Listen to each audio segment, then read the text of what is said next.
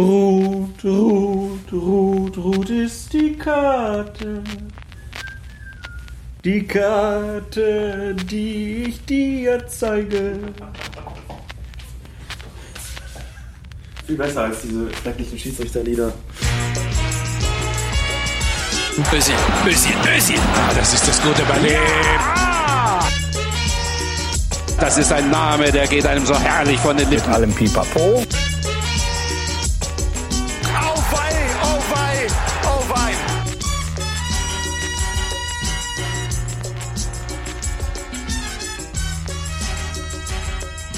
Gute Nacht, Fußball.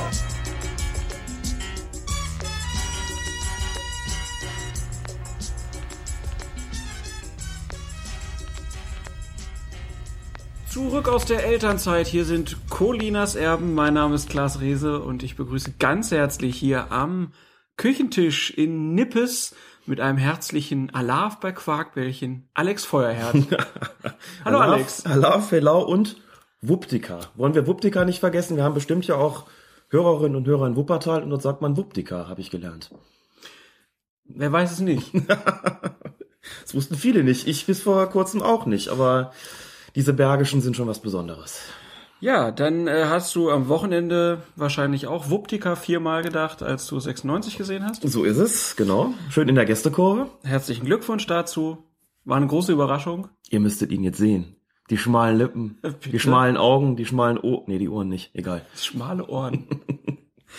nee, war toll. Es war grandios, wie immer. Ich hab's genossen, natürlich. In deinem zweiten Wohnzimmer. Viel zu selten da. Bin viel zu selten da. Aber gut, kann man nichts machen. Ähm, haben wir das auch geklärt und starten mit einem Kuriosum. Wunderschönes Video aus dem italienischen Amateurfußball. Beim Spiel zwischen Ponticelli und Riolo Terme erzielt ein Spieler ein Tor. Und du stehst dann gewissermaßen als Teil seiner Jubelchoreografie mit seinem Kopf eine Plexiglasscheibe, die zur Bank gehört, auf der die Auswechselspieler seiner Mannschaft sitzen. Und als der Spieler dann das Feld wieder betritt, ne, ganz zufrieden mit seinem Jubel, da ihm der Schiedsrichter dann einfach die blanke rote Karte. äh, fand ich eigentlich ganz so souverän vom Schiedsrichter, einfach zu sagen, wenn ihr was kaputt machst, dann fliegst du runter. Hab mich dann aber natürlich gefragt, ist das regelkonform? Und viele unserer Hörer haben uns das auch gefragt. Naja, so der, ähm, dem, Volkszorn hat er damit gewiss Genüge getan, denn man schreit ja immer nach, äh, nach härteren Strafen. In allen Fällen. Egal, ak- aktuell ist das gerade auch, wenn wir hier mal in die Politik gehen wollen, ist mir in letzter Zeit aufgefallen, irgendwas passiert und es wird erstmal, erstmal gibt's mehr Strafen. Es wird überhaupt nicht nach Ursachen gefragt, immer erstmal härtere Strafen. Richtig. Und das ist im Fußball auch ganz stark vertreten. Wir werden das heute noch ein paar Mal haben, wo alle mal gesagt haben, da muss er doch vom Platz fliegen. Und in diesem Fall habe ich aber gedacht, das ist doch Quatsch. Warum zeigt er dem nicht gelb? Vollkommen richtig. Wenn ich das noch einwenden darf, eine meiner Lieblingslektüren sind immer die Leserbriefe im Kicker Sportmagazin. Du bist auch ein Masochist, ne? Irgendwo bin ich, glaube ich, Masochist. Ich glaube, der Mensch, der das da auswerten muss und der dafür sorgt, dass die Leserbriefe da reinkommen, ich glaube, der hat keinen schönen Job. Denn das ist auch immer so Arm ab, äh, Schwanz ab, Kopf ab und so weiter. Also es wird immer die härtesten Strafen gefordert. Natürlich weiß es nie jemand besser als der betreffende Kickerleser, der sich äh, dazu äußert, der dann gemeinhin auch aus Orten kommt, von deren Existenz ich bis dato gar nichts wusste, aber der natürlich den absoluten Überblick über die Geschehnisse im Weltfußball hat und insbesondere auch in Sachen Regelkunde unschlagbar ist. Da muss es im Grunde genommen für alles eine rote Karte Aber auf der geben. anderen Seite, im englischen Fußball ist ja alles viel härter, ne? Das ist ja auch wieder viel besser. Und wenn man deutscher Nationalspieler mit Rot runtergeschickt wird, dann wird natürlich Fingerspitzengefühl verlangt. Selbstverständlich aufgrund seiner, äh, seiner Herkunft, natürlich, natürlich. Aber zurück zu diesem Spiel in Italien. Man muss sich natürlich fragen, was dem da durch den Kopf gegangen ist, außer die Plexiglasscheibe oder was auch immer das da gewesen ist, was den eigentlich geritten hat, da mit dem Kopf durch die Wand zu wollen, buchstäblich.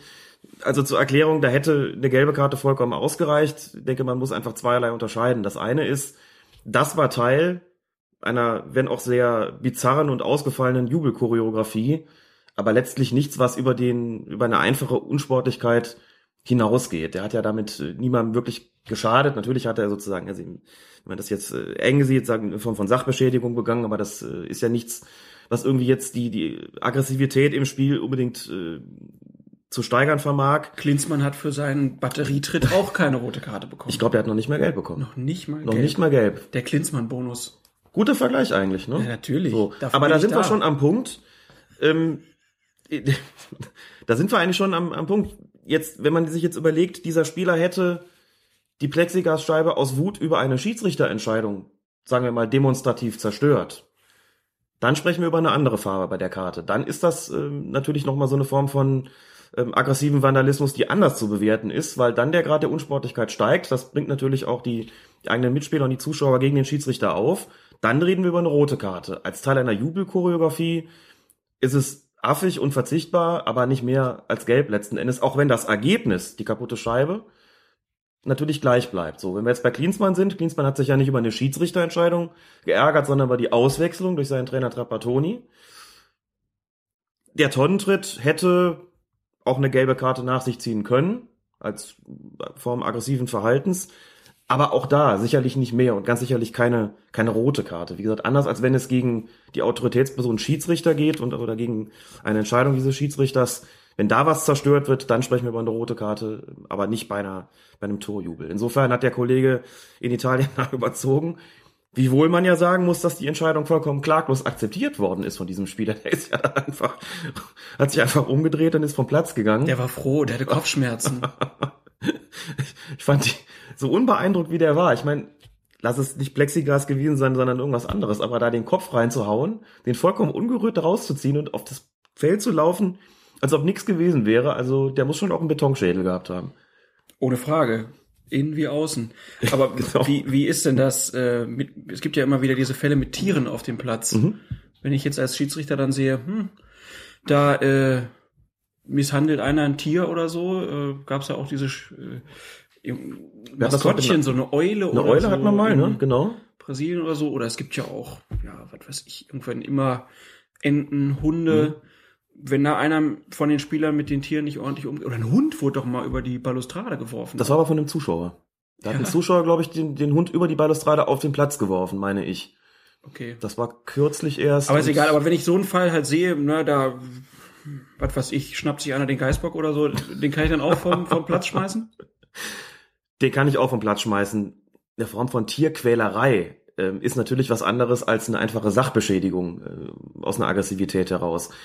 Im einen Fall ist es ein Ding, im anderen Fall ist es ein Lebewesen. Insofern dürfte dann auch da der Unterschied von Gelb zu Rot gegeben sein. Und was Maskottchen betrifft, da erinnere ich mich noch dran, hat nicht Ailton mal irgend so eine Maskottchen den, den Kopf nicht abgerissen, aber so diesen, diesen, dieses, dieses auf, diesen aufgesetzten Kopf da von dem Maskottchen abgerissen und mit diesem Maskottchen da irgendwie seinen, seinen Unfug getrieben. Jetzt werden wir wieder Zuschriften kriegen, weil ich nicht vorbereitet bin. Also da war auch mal was.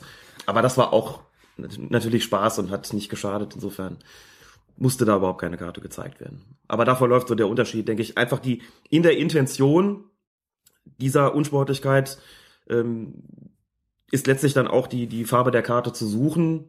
Ist es grob unsportlich? Ist es dazu geeignet, Aggressionen herauszufordern? Ähm, ist es als ähm, überzogener Protest gegen eine Schiedsrichterentscheidung zu werten? Dann ist sowas sicherlich eine rote Karte wert. Und wie gesagt, hier beim Jubeln, da hätte Gelb voll aufgenügt ähm, und mehr nicht. Ja, dann würde ich sagen, äh, freuen wir uns auf die nächste verrückte Szene. Sie wird kommen. Also, als ich das gesehen habe, dann denkt man sich auch jedes Mal wieder, gibt's doch gar nicht, aber gibt's Und wir halt hatten doch. es Tage vor Arndt Zeigler. Natürlich. Der arme Kerl produziert ja auch nur einmal die Woche. Ja, Wenn wir jeden Tag vor Twitter sitzen. Ja, ähm, beste Grüße. Ähm, dann haben wir Post bekommen von unserem Hörer Björn Simanczyk. Ich hoffe, das ist richtig. Ich glaube, Simanczyk. Simanczyk. Auf jeden Fall ist er als der Unterstrich Björn bei Twitter unterwegs. Und er hat uns einen Artikel aus der Nahe Zeitung vom Oktober 2006 geschickt, also schon ein paar Jahre her. Und darin geht es um ein Freundschaftsspiel zwischen Mainz 05 und dem SV Wehen. Damals scheinbar noch nicht Wehen Wiesbaden, damals sondern nur nicht Wehen SV Wehen. Wiesbaden. Und wer war 2006 Trainer in Mainz? Kloppo!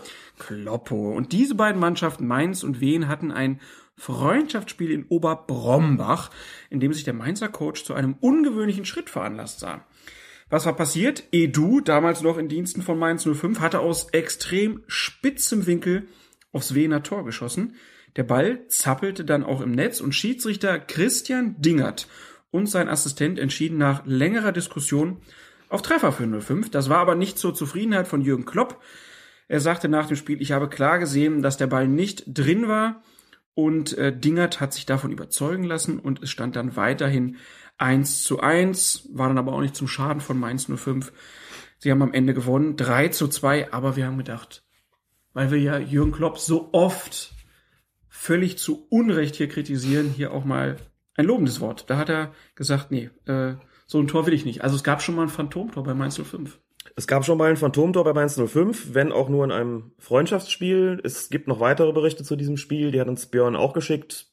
Aus denen geht dann hervor, dass sowohl der Schiedsrichter als auch und vor allem sein Assistent ähm, der Ansicht waren, dass da alles mit ähm, korrekten Dingen eigentlich, mit rechten Dingen zugegangen ist. Also der Assistent hat wohl nach dem Spiel gesagt, bin jetzt noch davon überzeugt, dass der drin gewesen ist, wie ich es auch gesehen habe. Aber man äh, hat sich dann von Klopp überzeugen lassen, Kraft seiner ganzen Autorität. Ist aber witzig, ne? weil Klopp kann ja niemals den Blick gehabt haben eigentlich, den der Assistent und der Schiedsrichter, die waren ja viel näher dran. Sollte man eigentlich annehmen. Aber trotzdem, gut, war ein Freundschaftsspiel. Also in einem Bundesligaspiel, wenn der Trainer von außen sagt, nee, der war nicht drin.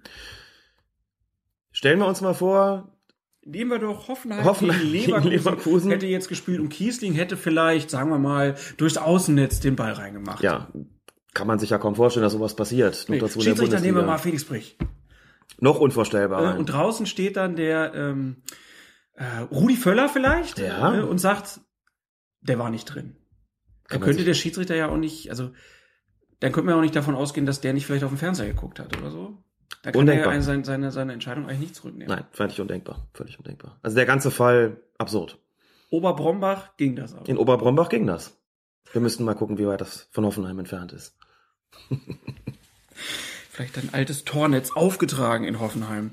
Ja, da würde ich sagen, schließen wir damit das Kuriositätenkabinett für heute ab, denn wir haben einiges vor, meine Damen und Herren. Wir blicken auf Partien des 20. und des 22. Spieltags in Liga 1 und 2. Wir haben natürlich Champions League im Programm, Achtelfinale, Hinspiele und dazu noch jede Menge Fragen von Hörern. Das Ganze jetzt hier bei Colinas Erben. Also wenn es da keinen Elfmeter gibt, tut mir leid. Also ich meine, irgendwo, ja, man muss, äh, ich glaube, wir kriegen sowieso keinen. äh, bis jetzt haben wir noch keinen bekommen, mit anderen Situationen noch. Und äh, wahrscheinlich muss erst einmal einer erschossen werden im Strafraum, dass wir Elfmeter kriegen. Können natürlich jetzt nicht alle Aufreger der Bundesliga der letzten Spieltage besprechen. War aber auch gar nicht so viel am 21. Spieltag äh, zum Beispiel, aber wir haben vom 20. und 22. Spieltag Spiele rausgesucht, beziehungsweise Alex hat das gemacht, weil es da besonders viele Zuschriften gab. Äh, fangen wir an, Borussia Mönchengladbach gegen Bayer 04 Leverkusen, neunte Minute und da gibt's die gelbe Karte für Philipp Wollscheid. Das Besondere daran, Philipp Wollscheid saß zu diesem Zeitpunkt auf der Auswechselbank der Leverkusener und er hat die gelbe Karte von Schiedsrichter Florian Mayer bekommen, weil er einen zweiten Ball einfach aufs Feld geworfen hat. Da muss man erstmal sagen, das war von Wollscheid schon mal, wurde ja auch von Bernd Leno, dem Torwart zum Beispiel, hinter im Interview gelobt, war relativ clever gemacht, äh, weil er hat dadurch den Spielfluss von Gladbach unterbrochen äh, und die gelbe Karte aus deiner Sicht vollkommen berechtigt?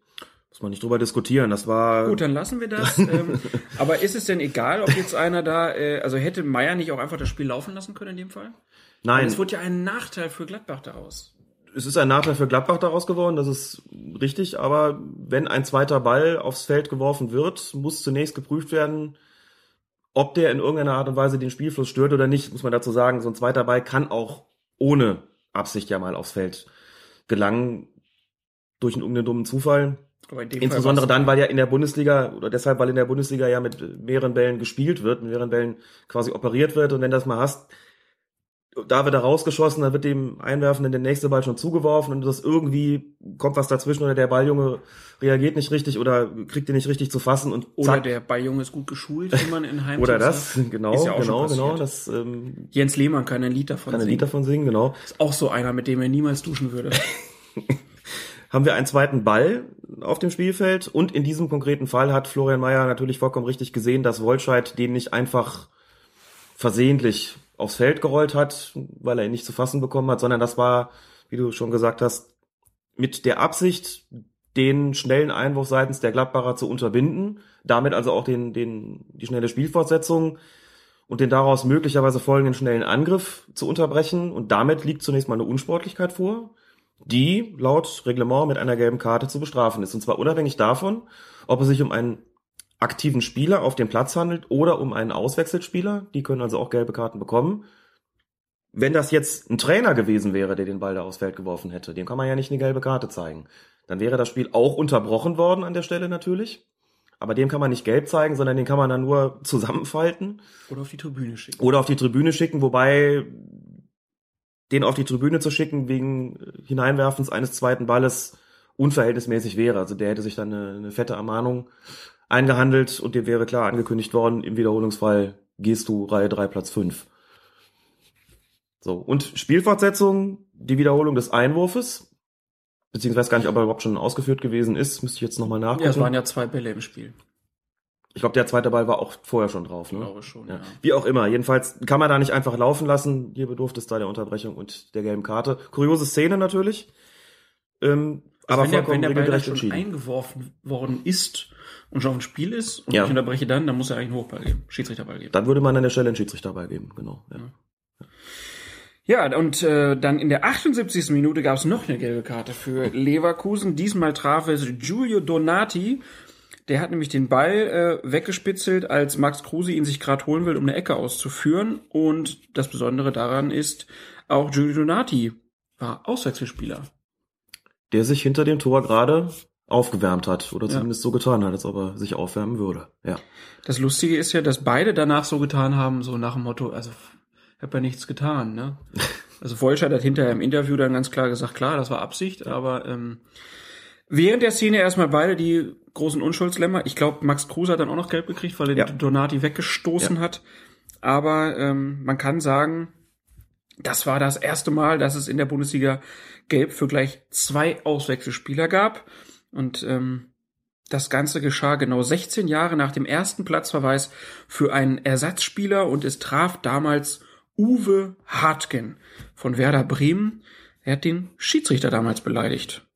Weißt du, was er gesagt hat? Nein, weiß ich nicht mehr. Der ist heute, glaube ich, ähm, ist der Psychologe? Das war er, glaube ich, schon damals ganz ursprünglich. Und ich kann sein, dass er heute auch, auch als solcher arbeitet glaube oder ja, wieder als solcher. Ich für, auch. für ja. Fußballvereine oder so. Aber der hat den Schiedsrichter beleidigt, beleidigt und äh, dann schönes weiteres Kuriosum, was du rausgesucht hast. Matthias Schober hat in der Saison 2007, 2008 genau null Minuten gespielt, aber eine gelbe Karte. Auch als Ersatztorwart. Ich weiß auch hier nicht, weshalb und hier auch ähm, Ehre wem Ehre gebührt. Das hab nicht ich rausgesucht, jedenfalls nicht ähm, nicht direkt. Das hat der Kicker recherchiert, just nach dem Spieltag, weil allenthalben die Frage gestellt wurde, zwei gelbe Karten gegen Auswechselspieler. Hat es das schon mal gegeben? Habe ich mich auch gefragt und habe ich dann auch über unseren Twitter-Account gefragt. Das kam mir so abwegig vor, dass ich dachte, das ist bestimmt neu. Und so war es auch, wie der Kicker dann recherchiert hat. Gehen wir mal davon aus, das stimmt. Und in dem Zuge kam auch dann die Information heraus, dass Schober eine gelbe Karte mal gesehen hat bei null Einsatzminuten in einer Saison. Das ist natürlich lustig. Noch zu, äh, zu Donati, zu der Szene. Für mich war das auch in Ordnung, weil er einfach da die schnelle Spielfortsetzung verhindert hat. Äh, genauso wie Verkruse. Es war ja auch sofort dazwischen gegangen. Die Karten muss er doch auch schon geben, damit Ruhe reinkommt. Ja, das muss man an der Stelle machen. Zack. dass die beiden geraten aneinander. Du kannst sie nicht nur einem zeigen, du kannst darüber diskutieren, ob du sie beide packst und ermahnst, war aber schon weiter im Spiel in der 78. Minute und äh, da stellt sich dann in so einer Situation eigentlich kaum noch die Frage, ermahne ich oder nicht. Bringt auch nicht so viel, einen Ersatzspieler zu ermahnen, ehrlich gesagt, äh, an der, an der Stelle. Entweder zeigst du sie oder du gehst komplett ohne aus der Situation heraus. Das war aber ein relativ enges Spiel, das für den Schiedsrichter dann in Bezug auf die Taktik auch immer bedeutet, die berühmten Zeichen zu setzen um mit Doppelgelb da Ruhe reinzubringen. Und das war, glaube ich, auch völlig in Ordnung. Denke ich auch. Dann kommen wir zum 22. Spieltag. Eintracht Frankfurt gegen Werder Bremen. Schiedsrichter dort war Felix Zweier und da hagelte es Kritik, äh, vor allen Dingen von Bremer Seite, ähm, weil die mit der ja, mit der Spielführung, äh, Spielleitung durch Felix Zweier nicht zufrieden waren. Können wir nur immer wieder sagen, wir haben nicht das komplette Spiel gesehen. Das ist ein bisschen das Problem und die Krux auch an diesem Podcast, dass wir natürlich gerne die gesamte Schiedsrichterleistung in einem Spiel würdigen würden, indem wir auch sozusagen aus unter taktischen Aspekten gerne darauf eingehen würden, was der Schiedsrichter so getan hat. Und manche Entscheidungen muss man ja tatsächlich auch im Kontext der gesamten Spielleitung sehen. Deswegen sagen wir hin und wieder auch, hier liegt vielleicht in der Einzelentscheidung ein Grenzfall vor. Man müsste jetzt wissen, wie hat er vorher gepfiffen, wie war seine Linie, passt das da rein oder nicht. So, da wir aber nicht in der Lage sind, neun Bundesligaspiele zu gucken, plus sämtliche Champions League Partien, Länderspiele etc.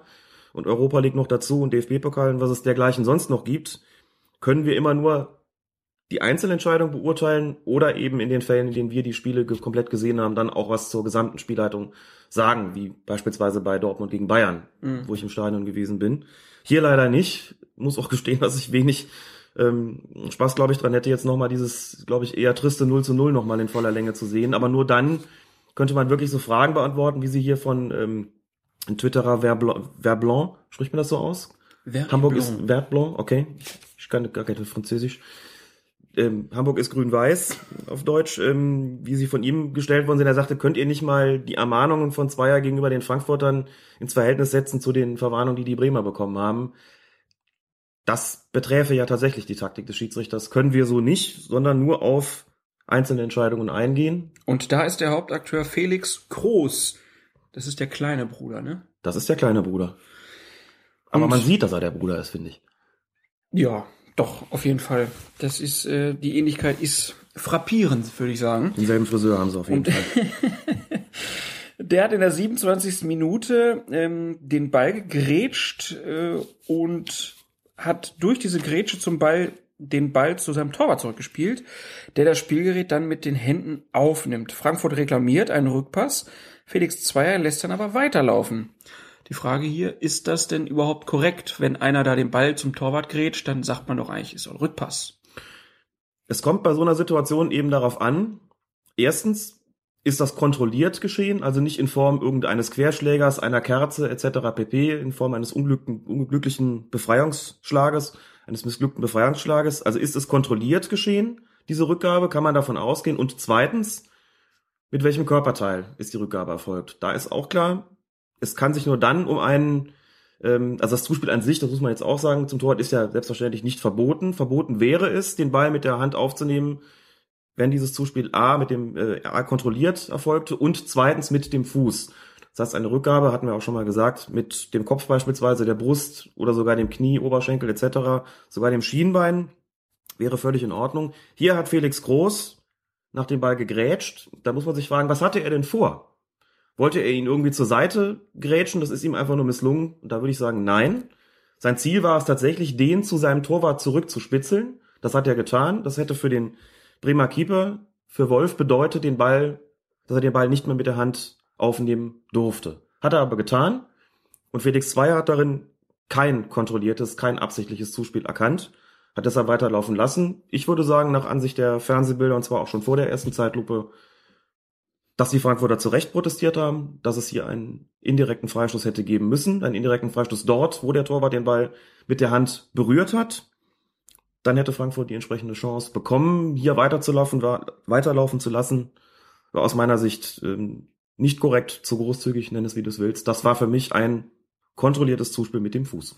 In der Situation hatte Felix Groß und sein Torwart äh, Wolf, die hatten da Glück. Danach sah es für Groß dann nicht mehr so gut aus, denn in der 30. Minute und in der 34. Minute hat er jeweils gelb gesehen für ein Foulspiel, was in der Addition dann natürlich gelb-rot bedeutet. Und Felix Groß hat bewiesen, dass er diesen Podcast noch nie gehört hat, insbesondere Folge 3 nicht, denn er hat den schönen Satz gesagt, mit etwas mehr Fingerspitzengefühl fliege ich heute nicht vom Platz. Also Schulz, Schulz. Schuld ist Schiedsrichter Felix Zweier und nicht er selbst. Und auch hier kann man wieder nur sagen, mit etwas mehr Fußspitzengefühl wäre er nicht vom Platz geflogen. Das muss man ja immer gegenüberstellen, denn ich habe mir die Szenen nochmal angeguckt, fand beide Verwarnungen, also sowohl die gelbe als auch die gelbe-rote Karte völlig in Ordnung, innerhalb kürzester Zeit. Da muss ein Schiedsrichter ja immer so ein bisschen gucken, der ist so quasi on fire. Ne? Das mit dem Rückpass wird, wird äh, zwei Jahre auch schon mitbekommen haben, dann gibt's die erste gelbe Karte und dann steigt er an der Außenlinie wirklich völlig unnötig hart ein. Damit gelb-rot und frühzeitige Unterzahl für Werder Bremen, dass die Spieler sich dann hinterher hinstellen und so ein bisschen die Schuld beim Schiedsrichter suchen, um sie nicht bei sich selbst suchen zu müssen. Mag psychologisch verständlich sein in der Sache, aber ähm, ist es falsch. Die Entscheidung ist völlig in Ordnung gewesen. Gelb-Rot also berechtigt. Dann wechseln wir nach Hamburg, wo der HSV wieder auferstanden ist in der Partie gegen Borussia Dortmund. Und es brauchte noch nicht mal eine rote Karte für Emerick Aubameyang.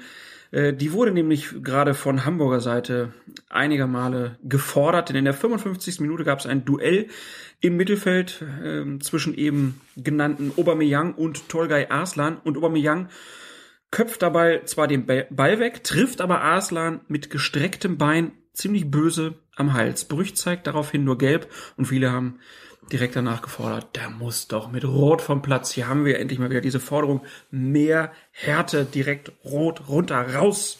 Was sagst du dazu? Ich bin mal gespannt, wie der DFB das in letzter Konsequenz beurteilt. Denn hier geht es auch um die Linie, die ein Schiedsrichter einzuschlagen hat.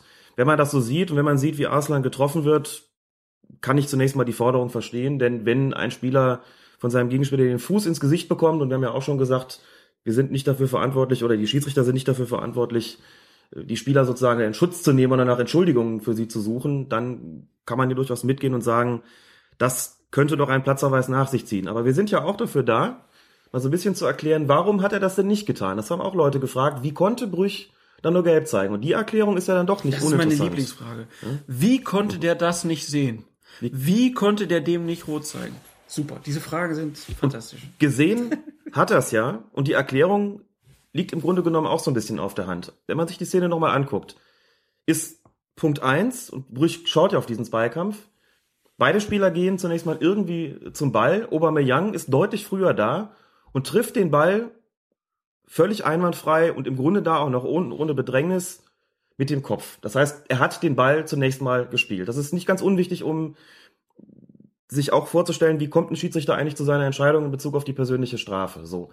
Die Art und Weise, wie er zum Kopfball geht, ist allerdings, sagen wir mal, unorthodox, denn er geht mit vorgestreckten Beinen in dieses Kopfballduell, als ob er sich quasi seinen nahenden Gegenspieler irgendwie vom Leib halten wollte. Und in der Tat ist es so, Arslan rückt näher, der natürlich auch irgendwie den Ball spielen will, den er aber nicht trifft. Und dann ist Aubameyang mit seinem Fuß gar nicht mal so furchtbar hoch. Also nicht so wie Weiland äh, Wiese gegen Olic. Und man sagt, er hat äh, das Bein auf einer Höhe, wo es ja nun überhaupt nichts zu suchen hat. Oder Kahn gegen Herrlich. Oder Kahn gegen Herrlich, richtig. Aber der, da ging es, glaube ich, nicht um den... Oder was Chapuisat? Nee, es war, es gab einmal... Der springt doch da einmal so aus dem Ball. Spiel schon abgepfiffen. Genau. Und dann ist er natürlich total absichtlich daneben gesprungen. Das war so ein Einmal hat er... Kung-Fu-Kahn. Es gab einmal das Knabbern am Hals. Ja. Das war, glaube ich, bei Herrlich. Und es gab einmal den Kung-Fu-Tritt. Und ich glaube, das war gegen Chapuisat, der knapp vorbeiging. Den ich, hat ihn zumindest nicht getroffen. Ähm, das waren noch Zeiten. Das waren noch Zeiten. Und hier trifft aber Aubameyang Arslan am Hals. Arslan ist dann so ein bisschen gebückt in der Situation und da geht so ein bisschen den Kopf runter. Der zweite Punkt, der nichts entschuldigen soll, nur zur Erklärung, warum der Schiedsrichter zu seinem Strafmaß kommt. Wir sind in einem Bereich, wo man schon als Schiedsrichter überlegt, war der Kopf nicht ein bisschen tief, was hat der Kopf denn da zu suchen? Wobei der nächste Einwand dann direkt lauten würde, na gut, hätte er ihn nicht am Hals getroffen oder am Kopf, dann hätte er ihn halt an der Brust getroffen oder im Bauch.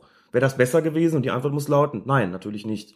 Insofern geht Aubameyang da mit großem Risiko rein in ein Duell, das er problemlos ohne ähm, diesen Kung-Fu-Ausfallschritt da gewinnen kann. Damit können wir über eine rote Karte absolut diskutieren. Aber weil da der Ball gespielt worden ist und weil das Ganze vollkommen untypisch ist für so eine Situation, ist das für einen Schiedsrichter dann in so einer Situation auch so, dass man sich fragt, naja gut, das Kopfballduell hat er gewonnen. Was macht er da eigentlich? Trifft ihn ein bisschen blöd und vielleicht dann als, als Referee die, die Bereitschaft hat, den Spieler dann doch eben so ein bisschen in Schutz zu nehmen, zu sagen, das war vielleicht eher unglücklich als gewollt. Schließlich ist es ja nicht direkt eingesetzt worden, um den Zweikampf zu gewinnen. Den hat er ja äh, durch das Kopfballduell eh schon gewonnen gehabt. Das nur zur Erklärung, dass man hier rot zeigen kann und wahrscheinlich auch sollte, würde ich gar nicht in Abrede stellen. Aber wenn man über die Situation diskutiert, wie konnte das passieren, sollte man einfach die Aspekte nicht vernachlässigen, die dazu führen, dass man als Schiedsrichter alles zusammenzählt, einen Strich drunter macht und sagt, in der Summe reicht mir hier gelb aus in dem Spiel, das bis dahin vielleicht auch nicht extra unfair gewesen ist. So. Wenn man sich dann die Reaktion anguckt, klar hätten die Hamburger da sicherlich gerne rot gesehen, aber auch da, selbst da war es nicht so, dass das Spiel hinterher vollkommen eskaliert wäre. Also es war nicht so, dass äh, das Volk sozusagen Blut sehen wollte in Form der roten Karte.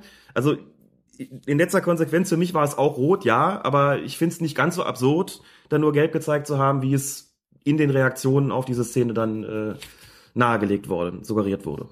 Ich hätte auch gelb gegeben als Schiedsrichter. Okay. Weil ich einfach in der ersten Situation, also wenn man es ohne Zeitlupe halt gesehen hat, dann äh, war es aus meiner Sicht nicht so, dass man jetzt sagt, der, der, der latscht den um. In der Zeitlupe sieht es natürlich Mhm. Ja. brutal aus, ne? Aber so in der direkten Geschwindigkeit würde ich dem Schiedsrichter da jetzt auch keinen Strick draus drehen. Äh, kann es verstehen, dass er ihm gelb gibt.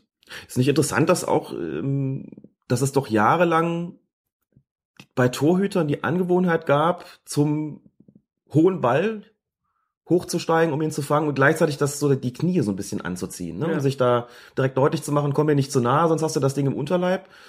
Immer schon die, die passende Ausrede sozusagen auf Lager, nach dem Motto, ich habe den Ball doch gefangen. Wie Knie? Naja gut, das gehört zur Sprungbewegung dazu. Dann gab es tatsächlich mal die Anweisung, sowas ist in Zukunft mit einem Strafstoß zu ahnden. Sprich, wenn der Torwart den Ball fängt und seinen Gegenspieler gleichzeitig mit dem angezogenen Knie trifft, ist das ein Foul. Und das hörte sofort auf. Ne? das ist jetzt nicht vergleichbar mit der Aktion. Ich will damit nur sagen, dass es eben Fälle geben kann, wo auf der einen Seite tatsächlich der Ball gespielt wird, wie hier, und trotzdem ein Foulspiel vorliegt, weil mit einem vermeintlich unbeteiligten Körperteil der Ball eben nicht gespielt wird, der Gegenspieler dafür umso heftiger getroffen wird. Ähm, das war hier auch so, aber das ist ja auch unstrittig. Wir reden ja nur über die Farbe der Karte, aber ich äh, finde deine Argumentation auch vollkommen nachvollziehbar. Insbesondere in der Originalgeschwindigkeit und nochmal, es geht hier gar nicht immer darum, den Schiedsrichter irgendwie total in Schutz zu nehmen, aber es geht darum, nochmal zu erklären, wie hat der das denn im Originaltempo wahrgenommen? Die Zeitlupe, die die Brutalität von Foulspielen immer noch mal drastischer zeigt, als sie vielleicht äh, in der Realgeschwindigkeit vorgelegen hat. Diese, diese Zeitlupe verzerrt eben in der Wahrnehmung manchmal auch ein bisschen. Felix Brüch zeigt also nur gelb, beweist Fingerspitzengefühl. Felix Groß ist begeistert. Damit kommen wir nach Nürnberg. Die spielten gegen Eintracht Braunschweig und in der 32. Minute, da gibt es ein kurzes Halten von Per Nilsson gegen Harvard Nielsen. Und dieser Nielsen, der war auf dem Weg zum Tor. Und tja, die Entfernung zum Tor betrug etwa 35 Meter. Daniel Siebert zeigt aber, obwohl die Entfernung so groß war, rot wegen einer Notbremse. Zu harte Entscheidung. Nein, für mich korrekt, dir die rote Karte gezeigt zu haben. Wir haben ja schon diverse Male anklingen lassen, dass es natürlich keinen konkreten Punkt am Spielfeld gibt, wo man sagt, hier beginnt jetzt die Notbremsenzone und hier endet sie sozusagen. Wir haben gesagt, wenn kurz hinter der Mittellinie jemand gefault wird und der Foulspielende ist der letzte Mann, gibt es keine rote Karte, einfach weil der Weg zum Tor noch so weit ist, dass man sagt, da liegt noch keine Notbremse vor. Da kann noch so viel passieren, das reicht noch nicht aus. Diese Notbremsenzone beginnt so 35, 40 Meter vor dem gegnerischen Tor. Und dann muss man immer noch mal gucken, wenn wir so in dem Bereich sind, und das war hier der Fall, hätte der denn einigermaßen störungsfrei jetzt aufs Tor zulaufen können, ja oder nein? Wie ist seine Position? Und hier im Falle von Nielsen von Eintracht Braunschweig war der sehr mittig und es hätte wohl tatsächlich kein Nürnberger Spieler mehr eingreifen können.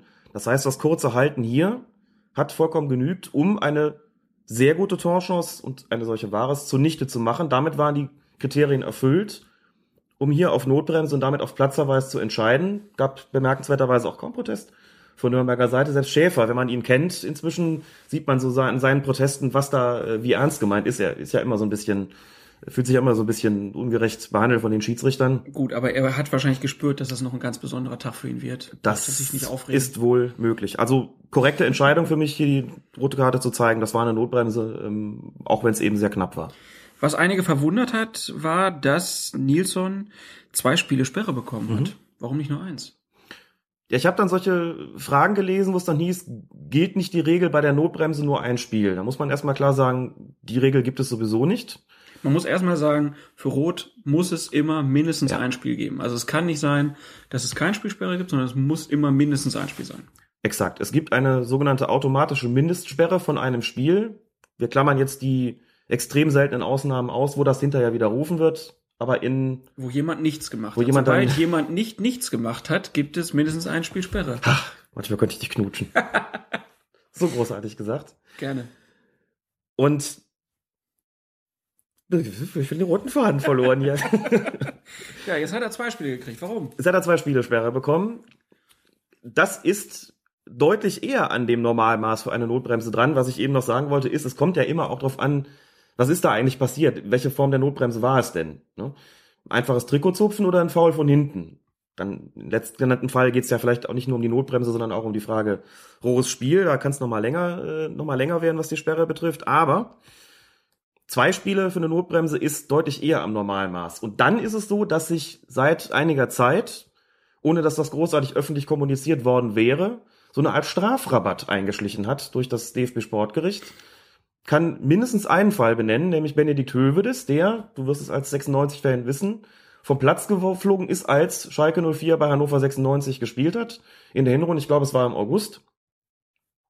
Meine ich zumindest. Da flog Höwe deswegen einer Notbremse, die er begangen hat, mittels eines nicht allzu derben Fouls. Er flog vom Platz, hätte zwei Spiele Sperre eigentlich bekommen. Dadurch, dass der folgende Strafstoß aber verwandelt wurde, hat man ihm ein Spiel erlassen. Mit der gar nicht großartig offiziell genannten Begründung. Torchance ist ja durch den Strafstoß wiederhergestellt worden. Und durch das Tor ist seine, ist seine Intention, das Tor eben zu verhindern, ja gar nicht in Kraft getreten, gar nicht umgesetzt worden. Deswegen hat man gesagt, dann kriegst du nur ein Spiel, weil der Ball anschließend reingegangen ist. So, dann müssen wir uns fragen, bei Nilsson vom 1. FC Nürnberg, das Foul ist ja außerhalb begangen worden. Es gab also Freistoß aus, das bin nicht lügen, dann eben 30, 35 Meter. Die Analogie müsste also sein, wenn dieser Freistoß verwandelt worden wäre. Hätten sie also einen Chalanoglu gebaut? Hätten sie einen, einen Chalanoglu gebaut, genau. Dann wäre Nilsson, folgt man der, der Logik, die es bei den Strafstößen gibt, wohl auch nur für ein Spiel gesperrt worden. Mir ist kein Fall bekannt, ähm, in dem es nach einer Notbremse einen Freistoß gegeben hat, der verwandelt worden ist, in dem es dann einen Strafrabatt gegeben hat. Wenn ich aber der Logik folge, wenn es einen Elfer gibt und der geht rein, gibt es nur ein Spiel, also den Rabatt, müsste das bei einem Freistoß doch wohl auch so sein. Ist aber mehr eine Annahme als, äh, als ein Wissen. Aber wir sind ja dran, äh, uns ein Mitglied des DFB-Kontrollausschusses mal einzuladen. Erste Gespräche sind ja schon, Sondierungsgespräche sind schon geführt worden, die sind positiv verlaufen. Den können wir dann auch mal fragen, vielleicht weiß der ja an der Stelle besser Bescheid. Deshalb auf jeden Fall zwei Spiele ist da nichts Ungewöhnliches und ähm, auch verhältnismäßig. Und meistens, wenn wir über sowas hier gesprochen haben, passiert es nächste Woche. Wir sind gespannt. Schauen wir mal. Sprechen aber weiter über Nürnberg gegen Braunschweig, 39. Minute. Da ist es dann Raphael Schäfer, und der fault Dominik Gumbela. Und Schiedsrichter Daniel Siebert gibt den ersten Strafstoß dieses Spieles und zeigt Schäfer die gelbe Karte. Da kam dann die Frage auf, also es war erstmal unstrittig, mhm. dass es ein Foul war, auf jeden Fall. Die Frage war dann, ist das keine Notbremse und ist das auch kein rohes Spiel? Also warum nur gelb? Ja. Schimmert dadurch die Fragen. Da sieht man mal, worauf man als Schiedsrichter alles achten muss. Ne? Kombeda dringt da in den Strafraum ein. Ich glaube, es war noch einem katastrophalen Fehlpass der, der Nürnberger. Und zieht dann aber nach außen weg und legt sich den Ball auch relativ weit vor. Und damit ist der Punkt klare Torchance, obwohl er schon im Strafraum war, nicht mehr gegeben. Wer mit dem Ball nach außen zieht, wer ihn sich so weit vorlegt, dass da auch noch Nürnberger theoretisch eingreifen könnten, hat äh, damit deutlich gemacht, keine klare Torchance mehr zu haben. Das war jetzt nicht ganz sauber formuliert von mir. Ich glaube, der Punkt ist klar geworden. Also das kann schon mal, verstanden. das kann schon mal kein äh, Anlass mehr für eine rote Karte sein. Bleibt die zweite Frage. Der Schäfer hat den schon, wie man so sagt, ordentlich abgeräumt. Er ist mit hohem Risiko da in den Zweikampf gegangen, auch mit einer ziemlichen Geschwindigkeit. Kumbela hat danach allerdings sofort wieder gestanden. Das heißt, da ist das ganze Setting dieser Szene eigentlich auch so gewesen, dass man sagt, nee, das war auch kein, war kein rohes Spiel. Das war ein Foul das eine Verwarnung nach sich ziehen muss, aufgrund der, der, der Intensität des Foulspiels, weniger, weil da eine Torchance ähm, oder der überhaupt Richtung Tor gezogen ist. Also Gelb gab es mit Sicherheit für diesen Körpereinsatz und weniger für das Verhindern von irgendwas. Also war Gelb nicht nur ausreichend, sondern auch vollkommen in Ordnung. Rot wäre hier einfach zu viel gewesen, denn rohes Spiel lag da eigentlich nicht vor. Er hat ihn verpasst, ja, aber nicht äh, derartig brutal abgeräumt, dass Verletzungsgefahr bestanden hat. Finde ich also auch völlig angemessen. Hier so konnte Schäfer haben. im Tor bleiben und hielt dann den folgenden Elfmeter. Ja. In der 62. Minute, da gab es dann den zweiten Strafstoß, wieder für Braunschweig, nach einem Einsteigen von Javier Pinola gegen Harvard Nielsen an der Strafraumgrenze. Äh, Elfmeter pfiff da korrekt? Völlig korrekt. Und wenn man sich das nochmal anschaut in den Zusammenfassungen, wird man sehen, dass Daniel Siebert den absolut exakt freien Blick auf die Szene gehabt hat hundertprozentig genau sehen konnte, was ist da passiert. Es war nicht so leicht zu erkennen, weil Pino da, da auch nochmal unglücklich nachsetzt und den ziemlich blöd trifft, aber darauf kommt es ja nicht an. Es war ein Foul, es war kurz vor der Strafraumgrenze. von innerhalb gesehen, also noch innerhalb des Strafraums. Und auch damit korrekt entschieden, der Strafstoß. Und wieder verschossen. Und wieder versemmelt. Dann 67. Minute, dritter Elfmeter, diesmal allerdings für Nürnberg. Ken Reichel soll Thomas Peckhardt zu Fall gebracht haben. Hat er ihn zu Fall gebracht? Also Strafstoß würdig zu Fall gebracht? Er hat ihn strafstoßwürdig zu Fall gebracht. Hier liegt wieder so ein Fall vor, wie bei Thomas Müller gegen die Färöer Inseln. Ne? Der eine läuft dem anderen hinterher. Ja. Der fällt, während der andere hinterherläuft. Man fragt sich, war das nicht eine Schwalbe oder hat er ihn wirklich getroffen? Wenn man dann sich die Zusammenfassungen anschaut und bei einem Anbieter war äh, noch die Lupe zu sehen, sieht man, wie er eben ganz leicht in die Hacken, äh, wie er ihn ganz leicht trifft. Ich glaube in der Wade, ich weiß nicht, ob es die Hacke war, ich glaube es war die Wade. Das genügt dann, um den Spieler aus dem Tritt zu bringen. Das genügt auch als Foulspiel dann. Und das ist dann auch ein Foulspiel. Und weil es innerhalb des Strafraums ist, ist es auch ein Strafstoß. Perfekt gesehen vom Gespann. Vielleicht hat der Assistent unterstützt. Hier gab es auch die gelbe Karte. Bei Pinola vorher nicht, weil es ein normales Foul war, ohne irgendeine Form von Härte oder Torchancverhinderung. Hier zog ähm, Peckert aufs Tor zu, noch von seitlicher Position, also keine Notbremse. Deshalb gelb und Strafstoß und zum dritten Mal lag ähm, Daniel, Daniel Siebert. Richtig, beziehungsweise wenn wir den Platzverweis dazu nehmen, zum vierten Mal in einer spielwichtigen Situation hat Daniel Siebert richtig, Kickernote 1. Ich bin mir sicher, dass er auch äh, vom DFB Beobachter eine, eine ausgezeichnete Note bekommen hat, dass man in allen vier spielwichtigen Situationen, die teilweise knifflig zu sehen waren, knifflig zu entscheiden waren, absolut richtig liegt, ist bra wirklich bravourös. Nebenbei bemerkt, habe ich dann auch gehört, drei verschossene Strafstöße in einem Spiel hat es wohl in der Bundesliga-Geschichte auch noch nicht gegeben. Hieß es. Englische Verhältnisse. Englische Verhältnisse, genau. Also großes Lob für den Kollegen, der noch recht neu und äh, dabei ist und recht jung. Da hat er sich wirklich ähm, positioniert in einem Spiel. Nürnberg gegen Braunschweig, wo es gegen den Abstieg geht, das also von einiger Brisanz, einiger Wichtigkeit ist, zeigt auch, dass der DFB ihm da vertraut. Und wer so mit diesen Entscheidungen aus dem Spiel rausgeht, hat mit Sicherheit dick Pluspunkte gesammelt. Ich habe auch da nicht das ganze Spiel gesehen, aber man gucke sich das nochmal an, wie er da agiert, wie er die Karten zeigt, wie ruhig er mit den Spielern verfährt, wie unaufgeregt er da ist, wie souverän, wie gelassen er das alles macht, trotz der Brisanz des Spiels. Top. Also muss man wirklich sagen, dickes Kompliment. Daniel Siebert. Daniel Siebert, ein Name, den man sich merken muss. Ich wollte es nicht sagen. wollte dich aber noch mal fragen, was war denn so bei dir die Höchstzahl an Elfmetern, die du in einem Spiel verhängt hast? Drei. Auch drei? Tatsächlich drei war das höchste, die sind aber nicht alle verschossen worden. Mehr als drei hatte ich nicht. Hatte insgesamt auch eher selten einen. Also ich war so vom, vom von der Linie eigentlich auch eher einer, der, da muss es schon, musste ich schon ganz sicher sein. Ich habe das nicht auf Verdacht einfach mal gegeben. Und an Platzverweisen war mein höchstes, wenn man jetzt Gelb, Rot und Rot zusammennimmt, mal in einem Bezirksligaspiel vier. Und die auch noch alle innerhalb von zehn Minuten. Skandal. Da war eine Notbremse dabei, da war, ähm, oder zwei sogar, glaube ich, da war eine Tätigkeit dabei, Ui. da war noch irgendwie, ich glaube, eine gelb-rote dabei und nach, innerhalb von zehn Minuten waren es dann plötzlich äh, neun gegen neun. Also zwei hüben, zwei drüben. Das weiß ich noch, äh, es war in Kall in der Eifel. Und da habe ich dann die Spieler mal gefragt, haben wir jetzt genug Platz hier auf dem Feld oder müssen es noch mehr sein? Oh nee, Schiri, lass mal. So. und ich glaube, ich hatte bis zum Ende des Spiels dann keine einzige Karte mehr, auch keine gelbe mehr. Tja, manchmal beruhigen sich dann die Gemüter wieder. Dann kommen wir zur ja, letzten Bundesliga-Partie, die wir besprechen. Das war SC Freiburg gegen FC Augsburg. 75. Minute, da gibt's einen Schuss auf das Tor. Der Ball fliegt gegen den linken Arm von Pavel Grimmers vom SC Freiburg. Greve entscheidet hier keine Absicht. Da gab's dann auch die Nachfragen, hätte man da nicht äh, ja zum Nachteil von Grimmers entscheiden müssen? Doch, ich denke, das hätte man tun sollen. Das war eigentlich schon eine Aktion, die ich als das bezeichnen würde, was man neuerdings unter Verbreiterung der Körperfläche versteht. Der Arm war leicht abgewinkelt. Man kann ihm gar nicht mal unterstellen, eine direkte Bewegung mit dem Arm zum Ball gemacht zu haben, das ja das, das Kriterium schlechthin ist. Ne? Wenn, wenn der Arm zum Ball geht oder die Hand, dass es dann Absicht ist. Aber diese Vergrößerung der Körperfläche, die halt daran besteht, den Ball aufzuhalten, indem man eben den Arm ausbreitet, um diese Fläche zu vergrößern. Dieses Kriterium war da erfüllt, denke ich. Es war nicht einfach nur eine unglückliche Aktion. Es war auch nicht so, dass der Ball aus kurzer Distanz abgefeuert worden wäre. Was bedeutet hätte, dass man den Spieler in Schutz nehmen könnte, mit der Begründung, er kann ja gar nichts anderes mehr machen. Ich denke schon, das war relativ bewusst. Und deswegen meine ich, dass es hier einen Strafschuss hätte geben sollen. Ähm, durch Manuel Gräfe. Er hat allerdings laufen lassen. Ich glaube, es gab da nur einen Eckstoß. Immerhin. Kann auch schlechter laufen. Dann äh, die 86. Minute, da gibt's dann Gelb von Manuel Gräfe für Christian Günther wegen einer Schwalbe im Augsburger Strafraum. Aber die Frage, war das nicht ein Foul von Jean Hohong?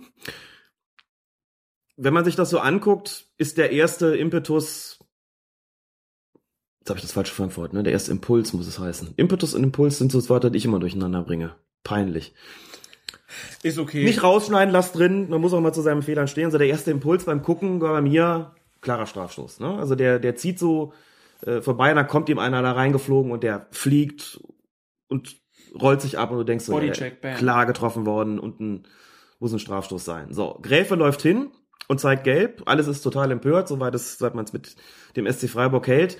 Jetzt muss man sagen, nochmal, die Erklärung aus Schiedsrichtersicht. Bei so einer Aktion kann es auch nur zwei Sachen geben. Entweder ist es ein klarer Strafstoß oder es ist eine klare Schwalbe. Keinesfalls ist es eine Aktion, wo man sagt, da lässt man einfach mal laufen, weil man es nicht so genau weiß. Also so wie das ganze Setting da gewesen ist, hat er sich entweder wirklich frech fallen lassen oder er ist klar getroffen worden. Man, wie gesagt, mein erster Impuls war auch klarer Strafstoß. Wenn man sich dann die Wiederholung anguckt, wird's tatsächlich sehr, sehr knifflig, denn Günther sieht den Yeong Ho Hong kommen und hebt tatsächlich, der sieht, dass, dass er das Bein rausstellt, und hebt tatsächlich relativ früh ab. So, er hebt relativ früh ab und wird dann aber tatsächlich auch getroffen. Ich glaube, mit äh, am Knie oder mit dem Knie, müsste ich jetzt nochmal nachschauen, es findet auf jeden Fall nach diesem frühzeitigen Abheben noch ein Kontakt statt. Und damit ist es auch ein Foul und damit wäre es auch ein Strafstoß gewesen.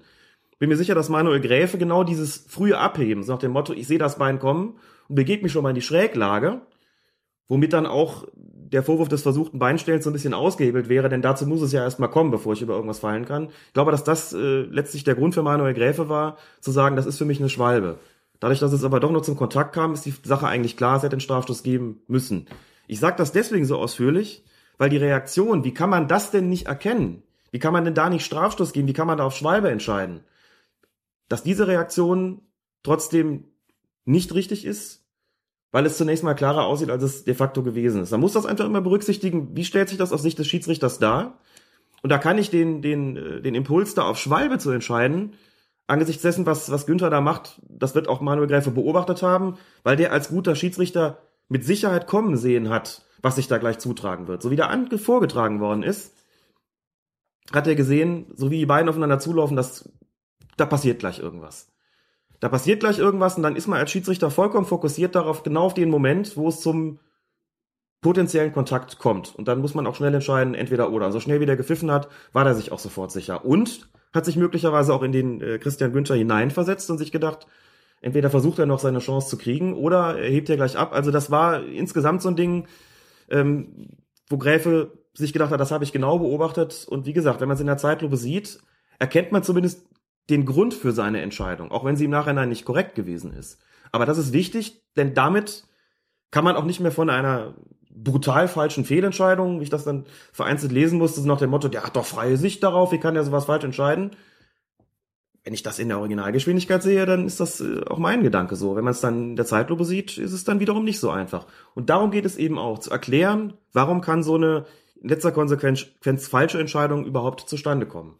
Das gilt auch für das Handspiel vorneweg. In beiden Situationen hat Gräfe freie Sicht gehabt. In beiden Situationen hat er in letzter Konsequenz nicht richtig entschieden. Aber in beiden Situationen gibt es einfach auch Gründe, wo man sagt, gut, das äh, passiert dann halt. Da ist es auch ein bisschen unglücklich gelaufen. Äh, falsch bleiben sie natürlich trotzdem. Aber es ist nicht mehr so absurd zumindest, wie man das vielleicht glaubt, wenn man äh, das zunächst mal sieht. Wir sind klein. Freiburg will immer den Ball haben. Wir sind klein. Immer gegen uns. Und immer Elfmeter. Immer. Immer Elfmeter. Uns gibt's immer Elfmeter. Ja, in dem Fall wäre der Ärger berechtigt gewesen, aber der Trainer von Freiburg, Christian Streich, hat sich einen Maulkorb. Er hat nichts gesagt. Ja, hat nichts Jetzt gesagt. machen wir uns hier über ihn lustig. Das ist dann eigentlich auch nicht in Ordnung. Nee, ist nicht in Ordnung. Böse sind wir. Ähm, er hat nichts gesagt. Man hat in der zweiten Situation Er war gesehen, sauer, er war wie er sich wie er abdreht und sich so die, so die Hände ans, ans Gesicht dann denkt, so, was? Ja. Das gibt's doch nicht. Aber das ist eine, also bitte, wir reden ja nicht darüber, dass er ja gar nichts sagen soll. Es ist noch eigentlich so gewesen, dass er da Rumpelstilzchen gespielt hätte. Insofern, bitte. Also, jetzt haben wir Klopp gelobt, Streich gelobt, was ist los mit uns? Sonst wäre die gesperrt. Ich sag nichts. Dann blicken wir in die zweite Liga. 22. Spieltag. Erster FC Köln gegen Greuther Fürth. Montagabendspiel. Und es endet 1 zu 1. Und aus Sicht vieler Kölner ein Gegentor, das niemals hätte zählen können. Aber Schiedsrichter Marco Fritz hat es gelten lassen. Wir besprechen beide Szenen, die dabei entscheidend sind. In der 86. Minute zunächst wird ein Freistoß für Kräuter Fürth gepfiffen und Miso Brezko bekommt die gelbe Karte nach einem angeblichen Foul an Nico Gieselmann. Diese Szene wurde von vielen als ganz klare Schwalbe gewertet. Ich weiß nicht, ob es eine Schwalbe war. Also er trifft ihn nicht. Aber er trifft ihn auf jeden Fall nicht. Der fällt so komisch, der Gieselmann, ne? So wie der, so wie der fällt, kann ich dir sagen, dass ich als Schiedsrichter auch gepfiffen hätte. Hm. Das macht's nicht richtig, aber es macht's. Es sieht so ein bisschen aus. Erklärlich. Also, wenn man sich das öfter anguckt, dann hat man so das Gefühl, wenn der nicht so gefallen wäre, dann hätte der Bretzko ihn abgeräumt. Sozusagen, es ist ein, mhm. Also ich glaube ja auch immer wieder, auch im Strafraum wird ja, wird ja immer, ja, so, ja das, so blöd es klingt, aber ja. es wird ja im Strafraum auch immer wieder gesagt, ja, der hat da eingefädelt oder so. Aber ich glaube, dass es im menschlichen hm? Verhalten einfach drin ist, dass wenn ich sehe, da haut mich einer um, dann gehe ich da auch nicht voll rein, so dass jeder dann sieht, ja, der hat er aber auch getroffen, sondern hm? ich, in mir drin ist es so, dass ich mich und meinen Körper schützen will, sozusagen. Von daher ist eine ganz schwierige Entscheidung gewesen für, für Fritz. Da stimme ich zunächst mal zu. Man muss nicht immer glauben, dass da, wo Spieler fallen, ohne getroffen worden zu sein, dass sie dann automatisch eine Schwalbe begehen wollten. Hier ist es so gewesen, ich sag's nochmal aus der Sicht des, des, des Schiedsrichters. Bretschko kommt ihn da in die Quere und irgendwie kommt Gieselmann aus dem Gleichgewicht, nennen wir es erstmal so. Wir haben das ja schon mal gesagt. Wenn man als Schiedsrichter nicht hundertprozentig eine irgendeine Berührung gesehen hat, das ist einfach manchmal so, weil man nicht immer hundertprozentig so stehen kann, dass man, wie das eben in der Zeitung mit, mit Ausschnittvergrößerung der Fall ist, beurteilen kann in der Originalgeschwindigkeit, wird da jemand getroffen oder nicht. Dann wird einem als Schiedsrichter die Erfahrung helfen, zu beurteilen, wenn Spieler so oder so gefallen sind, haben sie das getan, weil sie getroffen worden sind oder haben sie das getan, weil sie sich quasi selbst da aus dem und freiwillig aus dem Gleichgewicht gebracht haben. Hier lag eine Bewegung vor, wo ich, als ich das Spiel im Fernsehen gesehen habe, gesagt habe, das ist ein klares Foul. Schon wieder gefallen ist. Dann kommt die Wiederholung und man denkt sich so, der hat ihn überhaupt nicht getroffen. Der hat sich in den Weg gestellt, aber völlig regelkonform, da lag kein Foulspiel vor und Gieselmann, warum auch immer, ob nur absichtlich oder nicht, kommt er aus dem Tritt und fällt und der Schiedsrichter pfeift, dass er die gelbe Karte gezeigt hat, beweist natürlich, er hat Bretschko da in gewisser Weise Absicht unterstellt. Sonst hätte er ja nicht gelb gezeigt, grinst dann noch so ein bisschen dabei, so nach dem Motto, komm, also ist doch wohl klar. Während Bretschko sich eher halbherzig aufregt, also eigentlich hat er sich ja auch ganz, ganz fair dem Schiedsrichter gegenüber verhalten in der Situation. Also nochmal, die Entscheidung war nicht korrekt. Und wenn man das in der Zeitlupe sieht, schreit immer alles, ja, Schwalbe, wie kann man darauf reinfallen? Aber wie gesagt, nochmal, wir sind ja auch dafür da zu erklären, wie kommt man denn darauf? Und da würde ich als Schiedsrichter aus der Erfahrung heraus sagen, ich glaube, ich hätte, wenn ich da gestanden hätte, auch auf Foulspiel entschieden, weil das, der ganze Ablauf danach roch. Und das ist in dem Fall, dass man es nicht hundertprozentig gesehen hat, dann ein Argument zu pfeifen und sage niemand, was ich nicht sehe, kann ich auch nicht pfeifen. So ist es nicht. Das beurteilt man schon auch anhand solcher Aspekte. So. Verkehrt bleibt die Entscheidung und sie hatte dann natürlich Folgen. Sonst würden wir wieder nicht drüber sprechen. Wäre das irgendwo in der 47. Nee. Minute passiert, Richtig. hätte kein Hahn mehr danach gekräht, dann wäre es einfach eine kurze Fehlentscheidung gewesen. Aber so gibt es einen Freistoß, ne, linke Außenseite sozusagen aus vierter Sicht, nahe der Außenlinie. Und der Ball, der segelt dann hoch in den Kölner Strafraum. Und aus einem Spielerpulk steigen mehrere Leute zum Kopfball hoch. Von dort aus gelangt der Ball dann zu Ile Azemi, der ihn ins Tor schießt. Und da kam dann von einigen direkt die Ansage, das waren noch fünf Meter abseits. Warum wird da nicht vom Assistenten die Fahne gehoben und von Fritz die Pfeife geblasen und es gibt kein Gegentor in der 86. Minute für den FC? weil das für den Assistenten wahrscheinlich überhaupt nicht zu sehen war und er deshalb mit dem Schiedsrichter in der Situation kommunizieren musste. Also das heißt, der muss sagen, okay, ich habe jetzt gesehen, der Azemi, der steht in dem Moment, wo aus diesem Pulk ja. der Ball hingeht, der steht klar im Abseits. Genau. Aber er hat nicht gesehen, von wem der Ball kommt. Davon gehe ich aus. Ich kann es nur vermuten, aber nicht mit ihm gesprochen. Es gibt keine unangenehmere Situation als die, wenn ein Ball aus einem solchen Spielerpulk, also wo mehrere Spieler zum, zum, in den Zweikampf oder zum Kopfball gehen oder was auch immer, wenn der Ball aus einem solchen Pulk zu einem klar im Abseits stehenden Spieler gelangt. Es gibt nichts Blöderes, weil du dann als Assistent draußen stehst und die Frage beantworten musst, wer war denn zuletzt dran? Und davon hängt ja alles ab. Davon hängt ja alles ab. Richtig ist es zunächst mal laufen zu lassen, denn wenn der anschließend ins Tor geht, hast du immer noch die Chance zu sagen, und jetzt reden wir drüber, von wem er kam. Wenn du direkt die Fahne hebst, das Ding unterbrochen ist und landet dann nach dem Pfiff womöglich noch im Tor, kannst du das Tor nicht mehr geben. Also das abzuwarten ist zunächst mal in Ordnung. Das ging ja auch alles zack, zack. Insofern war da, glaube ich, gar nicht groß die Chance vorher sind zu entscheiden. Ich glaube, es hat auch auf dem Platz gar nicht groß Proteste gegeben. Ähm, wirkte alles unheimlich schnell. Aber nochmal, wenn aus so einem Pulk der Ball zu einem im Abseits stehenden Spieler kommt, blöde Situation, dann ist genau das, was du sagst, kann der Assistent nur sagen, der Torschütze stand im Abseits. Du musst jetzt beantworten, du, Schiri, musst beantworten, konntest du sehen, kam er von einem Vierter oder kam er von einem Kölner? Ich konnte es nicht sehen, also reden wir jetzt drüber, was ist hier eigentlich passiert. So könnte die Kommunikation in etwa stattgefunden haben. So. Und dann sehen wir diverse Zeitlupen und wenn ich ganz ehrlich sein soll, kann ich dir bis jetzt nicht genau sagen, ob er von einem Vierter kam oder ob er von Uja kam. Meine Vermutung ist eher von Uja, also von einem Kölner. Damit wäre der Ball vom Gegenspieler gekommen und damit wäre auch kein Abseits gegeben gewesen. Wenn ein Vierter zuletzt dran war, dann wäre es natürlich Abseits gewesen, klar. Aber das kann ich auch nach diversen Zeitlupen nicht mit hundertprozentiger Gewissheit beurteilen, was ja dann aber auch bedeutet, wenn man äh, selbst als Zuschauer da Mühe hat, sollte man zumindest, wenn man sich wieder beruhigt hat, äh, nicht sagen, es war eine klare Fehlentscheidung des Schiedsrichters, dann war die vielleicht falsch, aber bitte, was hatte er denn für eine Chance, das entsprechend zu beurteilen? Ich glaube, sowas hätte man noch nicht mal durch den Videobeweis vernünftig auflösen können, eben weil es nicht klar gewesen wäre. Das ähm, ist eine missliche Situation, eine ganz blöde Situation, zumal es in der 86. Minute passiert.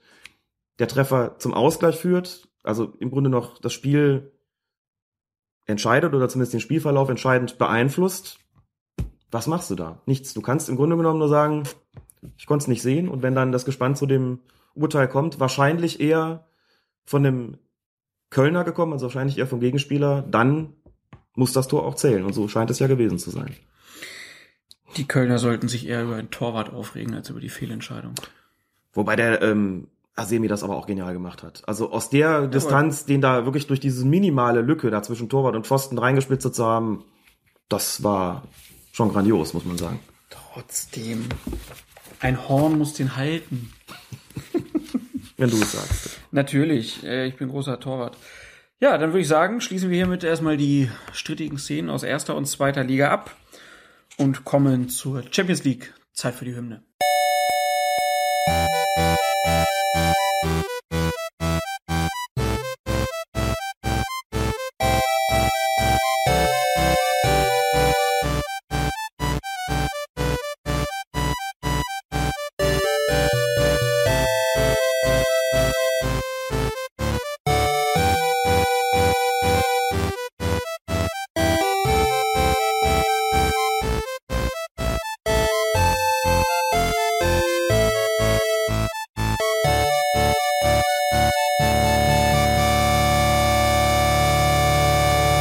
Champions League, Achtelfinale, Hinspiele, müssen wir kurz dazu sagen, Borussia Dortmund, Schalke 04, Manchester United haben wir jetzt alles nicht im Programm, weil wir einfach äh, nichts gesehen haben. Genau. Gab aber auch nichts, was einer gemeldet hätte. Richtig, die Spiele von der vergangenen Woche sind drin, die von dieser Woche noch nicht. Wir nehmen hier am Mittwoch auf, also schon auch noch vor dem Schalke-Spiel. Wer weiß, was da noch alles passiert. Das gestrige Dortmunder Spiel haben wir, glaube ich, hast du es gesehen? Nee. Ich habe es auch nicht gesehen. Kam leider nicht dazu. Ist also auch nicht nachbereitet. Falls da noch was sein sollte, bitte fragt. Wir nehmen es dann in die nächste Folge, kümmern uns, uns hier jetzt aber nur um die Achtelfinal-Hinspiele der vergangenen Woche. Und starten mit Manchester City gegen den FC Barcelona. Und da gibt's die rote Karte von Schiedsrichter Jonas Eriksson für den noch aus Bayern-Zeiten hier in Deutschland wohlbekannten Martin Demichelis wegen einer Notbremse an Lionel Messi hat also der eine Argentinier den anderen umgehauen und dazu gab es dann noch den Strafstoß Die Frage hier war, war das Foul überhaupt innerhalb des Strafraums? Und die Frage kam auf, weil das natürlich ein Zweikampf war, der im atemberaubenden Tempo stattgefunden hat und man ganz schwer sehen konnte, findet denn dieser erste Kontakt außerhalb oder innerhalb des Strafraums statt? Und ist das überhaupt entscheidend, ob außerhalb oder innerhalb oder Alex, erklär uns das doch. Also auch wieder so eine schwierige Situation für den Schiedsrichter. Dass es ein Foul war, darüber müssen wir nicht diskutieren. Das ähm, hat, glaube ich, jeder gesehen und das ist auch unstrittig. Nur eben die Frage des Ortes ist zum einen entscheidend und damit im Zusammenhang eben die Frage, ist es bei einem Kontakt geblieben und was ist, wenn sich ein Kontakt fortsetzt? Also, fangen wir damit an. Ähm, der Erstkontakt, das mal so zu nennen, den hat es, glaube ich, tatsächlich außerhalb des Strafraums gegeben, also da, wo ähm, die erste Berührung stattgefunden hat. Aber weil Messi noch ein kleines Stück weiterlaufen kann auf dem Weg Richtung Strafraum und Demi, Demichelis oder Demichelis, wie auch immer. Micho. Micho. Weil Micho rutscht, also auch in der Bewegung drin ist, setzt sich diese Aktion im Grunde genommen noch fort. Wir haben ja gesagt, wenn sich, wenn außerhalb des Strafraums ein Halten beginnt, wenn hier ein Spieler festgehalten wird, nehmen wir wirklich mal den Klassiker Trikot ziehen. Wenn einer 20 Meter vor dem Strafraum am Trikot gehalten wird und sich dieses Halten bis in den Strafraum fortsetzt, der Spieler dann im Strafraum zu Fall kommt durch das Ziehen, gibt es einen Strafstoß. Sagt man, das ist nicht eine, nicht nur ein Kontakt, sondern das ist ein, ein ganzer Vorgang. Dort, wo er abgeschlossen wird oder wirksam wird, um genau zu sein, wird er auch geahndet. Da geht es also nicht darum, wo wird er zuerst festgehalten, sondern wo wird es wirksam. Im Grunde genommen ist es hier gar nicht anders. Hier gibt es eine Aktion, da geht es gar nicht so sehr darum, wo findet der erste Kontakt statt, sondern da geht es letztlich darum, wo wird der Kontakt wirksam. Und weil der rutscht und weil Messi weiterläuft, und weil er im Grunde in dieser Aktion, man sieht das in der extrem verlangsamten Wiederholung, quasi mehrfach getroffen wird bei dieser ganzen Aktion. Stellt sich die Frage, wo war es denn zuletzt? Wenn ich es richtig gesehen habe, hat der letzte Kontakt, wo dann äh, Messi auch endgültig umgefallen ist, auf der Strafraumlinie stattgefunden, da die Strafraumlinie zum Strafraum gehört, wäre der Strafstoß also korrekt gewesen. Wenn jetzt jemand sagt, hast du falsch gesehen, auch der letzte Kontakt war noch knapp vor der Strafraumlinie, hätte es einen Freistoß geben müssen. Mir geht es gar nicht so sehr darum, ob ich jetzt recht habe oder nicht in der Situation. Mir geht es darum zu erklären, wie hätte das denn gewertet werden müssen? Also, wenn der letzte Kontakt in dieser sich fortsetzenden Bewegung, diesem sich fortsetzenden Foul auf der Strafraumlinie stattgefunden haben sollte, dann war der Strafstoß auch berechtigt.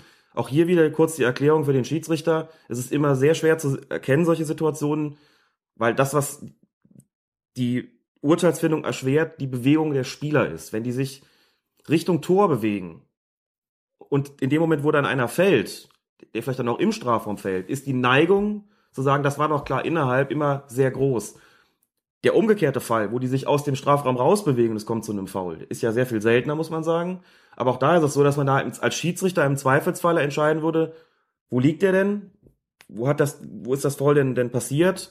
Da würde man vielleicht dann sagen, es ist außerhalb passiert. Nur wie gesagt, der umgekehrte Fall, die Bewegung geht in den Strafraum rein, erhöht so ein bisschen die Neigung, dann auch auf Strafstoß zu entscheiden, weil man als Schiedsrichter einfach Schwierigkeiten hat, immer zu erkennen, wo ist denn jetzt der letztgültige Kontakt zustande gekommen. So. Das erschwert das Ganze. Ich bin mir sicher, dass es für, für Jonas Eriksson nach einem sehr klaren Strafstoß ausgesehen ja. hat. Klar im Sinne von, da war der letzte Kontakt. Wenn die Szene laufen lässt, denkt man im ersten Moment auch, ja klar war das innerhalb. So. Da sieht man der Wiederholung, dann ist es schon nicht mehr so klar. Aber auch hier nochmal die Erklärung, genau wie beim Halten auch, wenn so ein faul im Rutschen passiert und da finden mehrere Bewegungen statt, ist nicht das erste maßgeblich, sondern dann das letzte. So ist das bei Vergehen einer Mannschaft kurz nacheinander. Es wird das schwerer wiegende letztlich geahndet und gegenüber dem Freistoß wiegt der Strafstoß schwerer. Wenn es also zu einem letzten Kontakt auf der Strafraumlinie kommt, wäre der Strafstoß zu verhängen und dann wäre er ja auch korrekt gewesen. Und ich habe es so gesehen, aber ich. Äh, ja, und Demichelis hätte ja die rote Karte eh bekommen, egal ja. ob außerhalb oder innerhalb das spielt des keine Rolle. Strafraums. Das spielt keine Rolle, das stimmt. Dann äh, wechseln wir nach London. FC Arsenal gegen FC Bayern. Schiedsrichter Nicola Rizzoli. Das war ein Wiedersehen, ne, mit den Bayern. Wo haben Der die das letzte Mal sich gesehen? Im Wembley Stadion in London. Das Wie war der das? Schiedsrichter des Finals. Ich erinnere mich nicht, keine Ahnung. Achte Minute, Foul von Jerome Boateng an Mesut Özil. Es gibt Gelb für Boateng und Elfmeter für Arsenal. Und hier wieder die Frage, warum nur Gelb und nicht Rot? Keine Notbremse?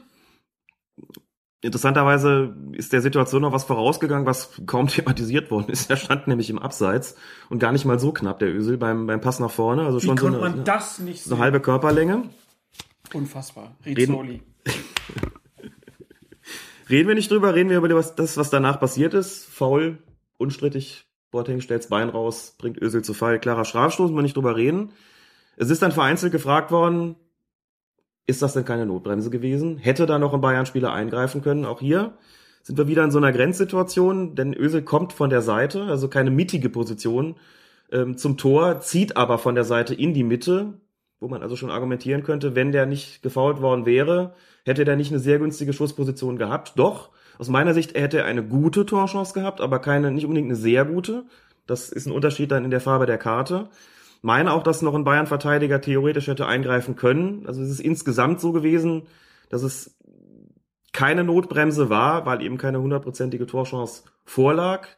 Ähm, und damit war hier auch nur gelb zu zeigen. Wenn das ein bisschen mittiger gewesen wäre, dann wäre es auch eine Notbremse gewesen.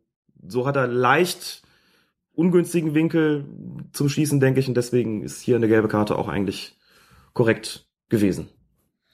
Sagt Bayern-Fan Alex.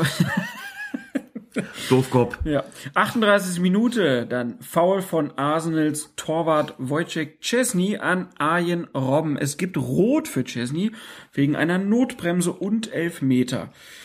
Und hier natürlich wieder die Frage, war der Platzverweis berechtigt oder anders gefragt, hatte Robben hier wirklich eine klare Torchance und war das vorher nicht gefährliches Spiel von Robben? Also das war schon Verdacht vom sogenannten hohen Bein, würde ich sagen.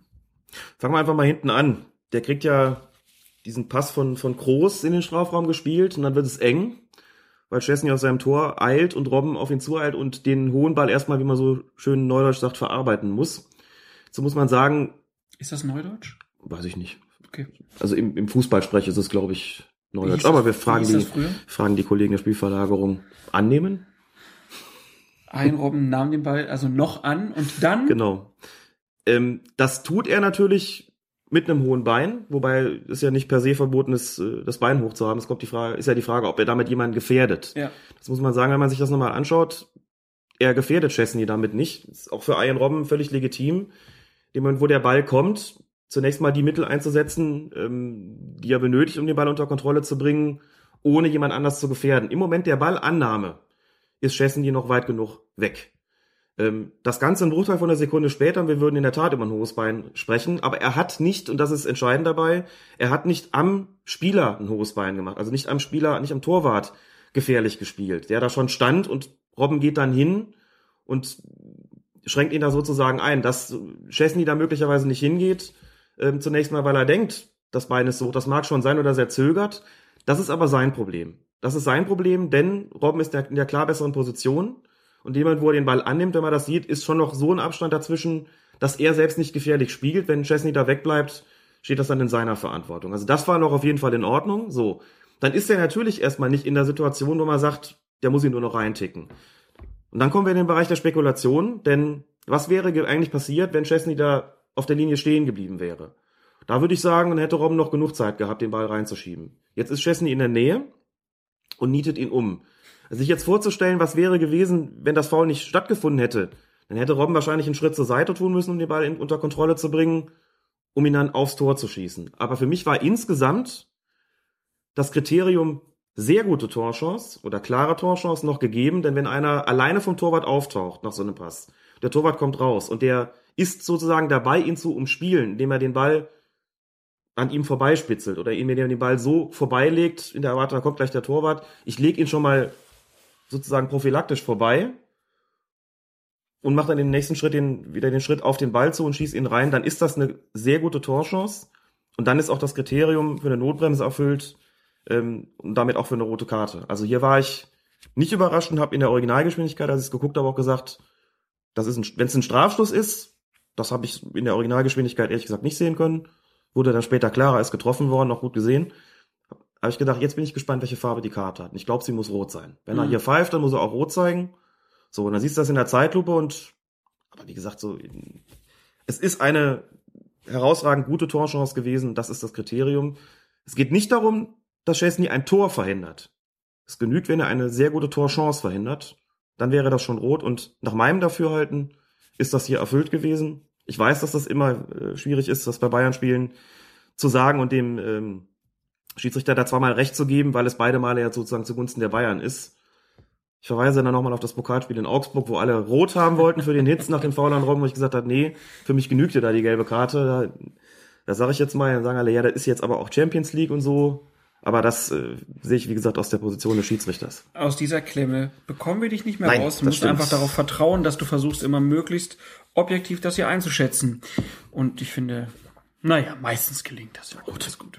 Dann kam ja noch eine ganz interessante Frage vom Twitterati Eisnatz herein. Der hat nämlich geschrieben, der Schiedsrichter steht auffallend oft sehr dicht am Passempfänger und muss dann ausweichen. Die Frage, ist das ein Zeichen für schlechte Laufwege? Nein, das ist kein Zeichen für schlechte Laufwege. Ich habe auch nochmal drauf geachtet, weil der Tweet von ihm während des Spiels kam. Es ist in der Tat so gewesen, dass er ein paar Mal ausweichen musste. Jetzt muss man dazu sagen, das galt aber vor allen Dingen für die zweite Halbzeit, wo das Spiel vollkommen einseitig war, wo es dann wirklich nur noch aufs Tor von Arsenal äh, zugerollt ist, die Bayern da so ein bisschen das Handballspiel aufgezogen haben. Wenn du so eine Situation hast, ist es total schwierig, sich korrekt zu positionieren. Grundsätzlich haben wir ja mal erzählt, es gibt diese flexible Diagonale, das dann praktisch bedeutet, wenn die Bayern im Angriff sind, steht der Schiedsrichter quasi so ein bisschen gegenüber von dem, von seinem jeweiligen, von dem entsprechenden Assistenten. Aber wenn die Bayern nach außen spielen, musst du als Schiedsrichter ja weg und wieder ein bisschen in die Mitte. Wenn sie dann in die Mitte spielen, musst du wieder nach außen. Und dieses, dieses äh, Passspiel, was die Bayern da, das die Bayern da aufgezogen haben, ist teilweise so schnell und so verwirrend gewesen, dass es für einen Schiedsrichter schwierig ist, ähm, da immer korrekt zu stehen, dass es für einen Schiedsrichter schwierig ist, immer den optimalen Laufweg zu finden, weil du teilweise selber nicht weißt, wo kommt er hin. Deswegen hast du ein paar Mal gesehen, wie der regelrecht aus dem Weg gesprungen ist, weil er sonst eben die Spieler behindert hätte. Das ist undankbar, äh, wenn das Spiel so einseitig ist und man gar nicht so genau weiß, was machen die jetzt eigentlich. Und das sind wir schon froh, wenn da der Groß den Ball nach rechts raus zum Robben geschlagen hat, weil der dann als Schiedsrichter erstmal deine Ruhe hattest. Aber du musst schon dich eben so positionieren, dass du auch den entsprechenden Blick auf den Ball hast, auf mögliche Zweikämpfe, auf deinen Assistenten. Das war, wie gesagt, nicht einfach. Der ist im Prinzip genau wie die Spieler von Arsenal, hat er immer nach der optimalen Position gesucht. Ähm, aber nicht für schlechte Laufwege. Denn ansonsten, wenn das Spiel äh, jetzt abseits dieser, dieser Passzirkulation gelaufen ist, war es auch völlig in Ordnung. Das ist äh, auch für einen Schiedsrichter eine maximale Herausforderung, wobei man auch da sagen muss, wenn das denn so ist, lohnt es sich auch da als Schiedsrichter, sich eben zu beschäftigen mit den Spielstrategien, mit den Taktiken von Mannschaften, um sich schon mal die Frage zu stellen, was mache ich eigentlich, wenn ich so ein Spiel kriegen sollte, wo die wie so ein, bei so einem Handballspiel immer um den Strafraum herum da kreiseln. Ja. Was mache ich, wo muss ich stehen, wie, wie regel ich das Ganze? ne?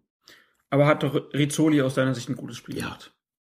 Ich finde, er hat äh, die spielwichtigen Entsche- Entscheidungen richtig getroffen. Das ist ja immer so ein Punkt. Er hat ähm, so ein bisschen einen Hang teilweise zur Gestik gehabt. Da kam auch so eine Frage. Es gab eine Verwarnung gegen Mario Mandzukic, die war auch vollkommen berechtigt, wo Mandzukic sich verpisst nach dem Foul. ne? Ja. Und Rizzoli, Das war ganz komisch, das stimmt. war eine ganz kuriose Situation War- eigentlich. Und man hatte das Gefühl, der ruft ihn zu sich und Mandzukic kommt nicht.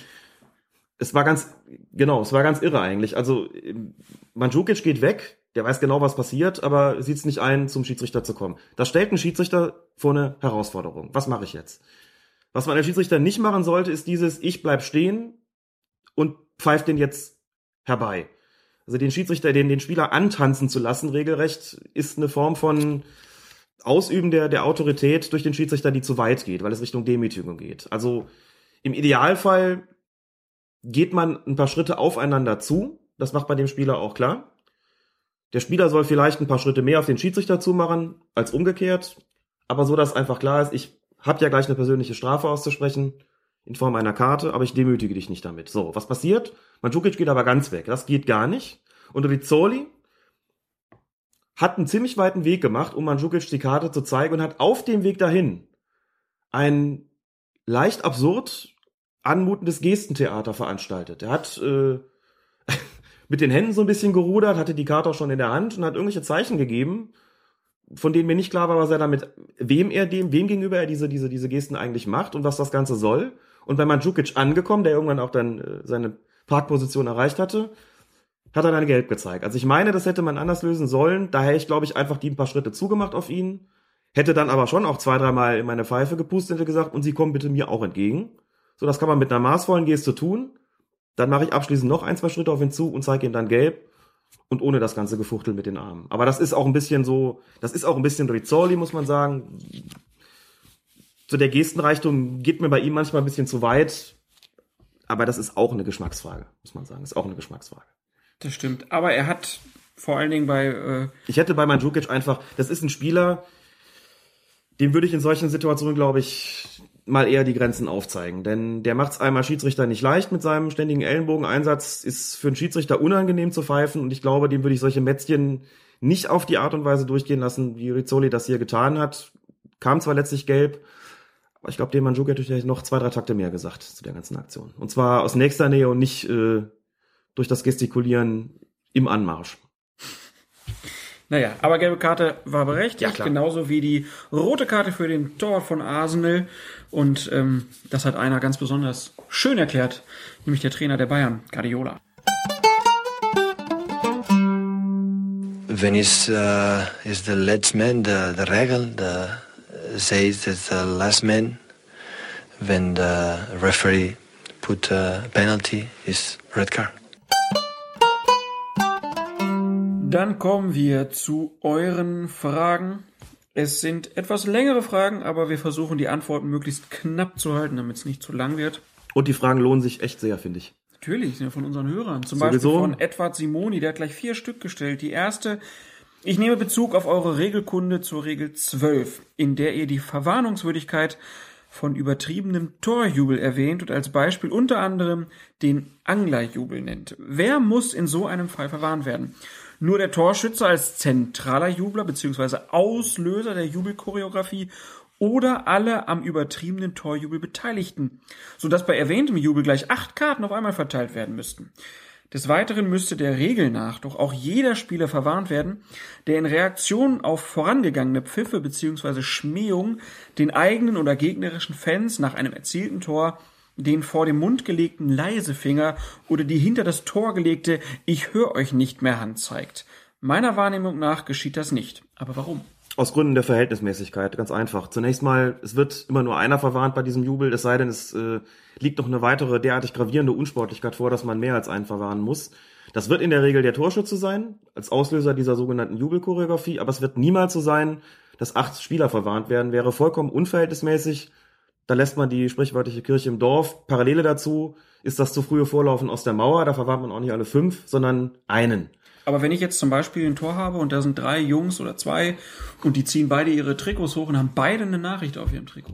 Nachricht auf dem Trikot ist ohnehin nicht verwarnungswürdig. Was anderes wäre es, wenn sie sich die auszögen. Dann wäre es was anderes. Das Nachrichten ist sind okay. Nachrichten sind I love Jesus, führen nur zu einem Eintrag im Spielbericht. Ja, äh, auch im Profibereich. auch im Profibereich, auch und gerade da. Warum gibt's denn keine so wenig Nachrichten in letzter Zeit? Zwischendurch waren das ja sehr viele. Jesus war sehr beliebt, Ja. aber auch Frauen, Kinder, äh, Fans manchmal. Verletzte Mannschaftskameraden. Genau.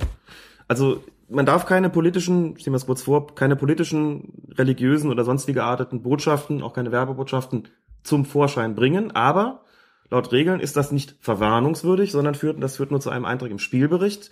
Weitere Maßnahmen werden dann von der spielleitenden Stelle ergriffen, also Geldstrafe oder was auch immer. Es gibt aber nicht Gelb. Gelb gäbe es aber beim Ausziehen des Trikots.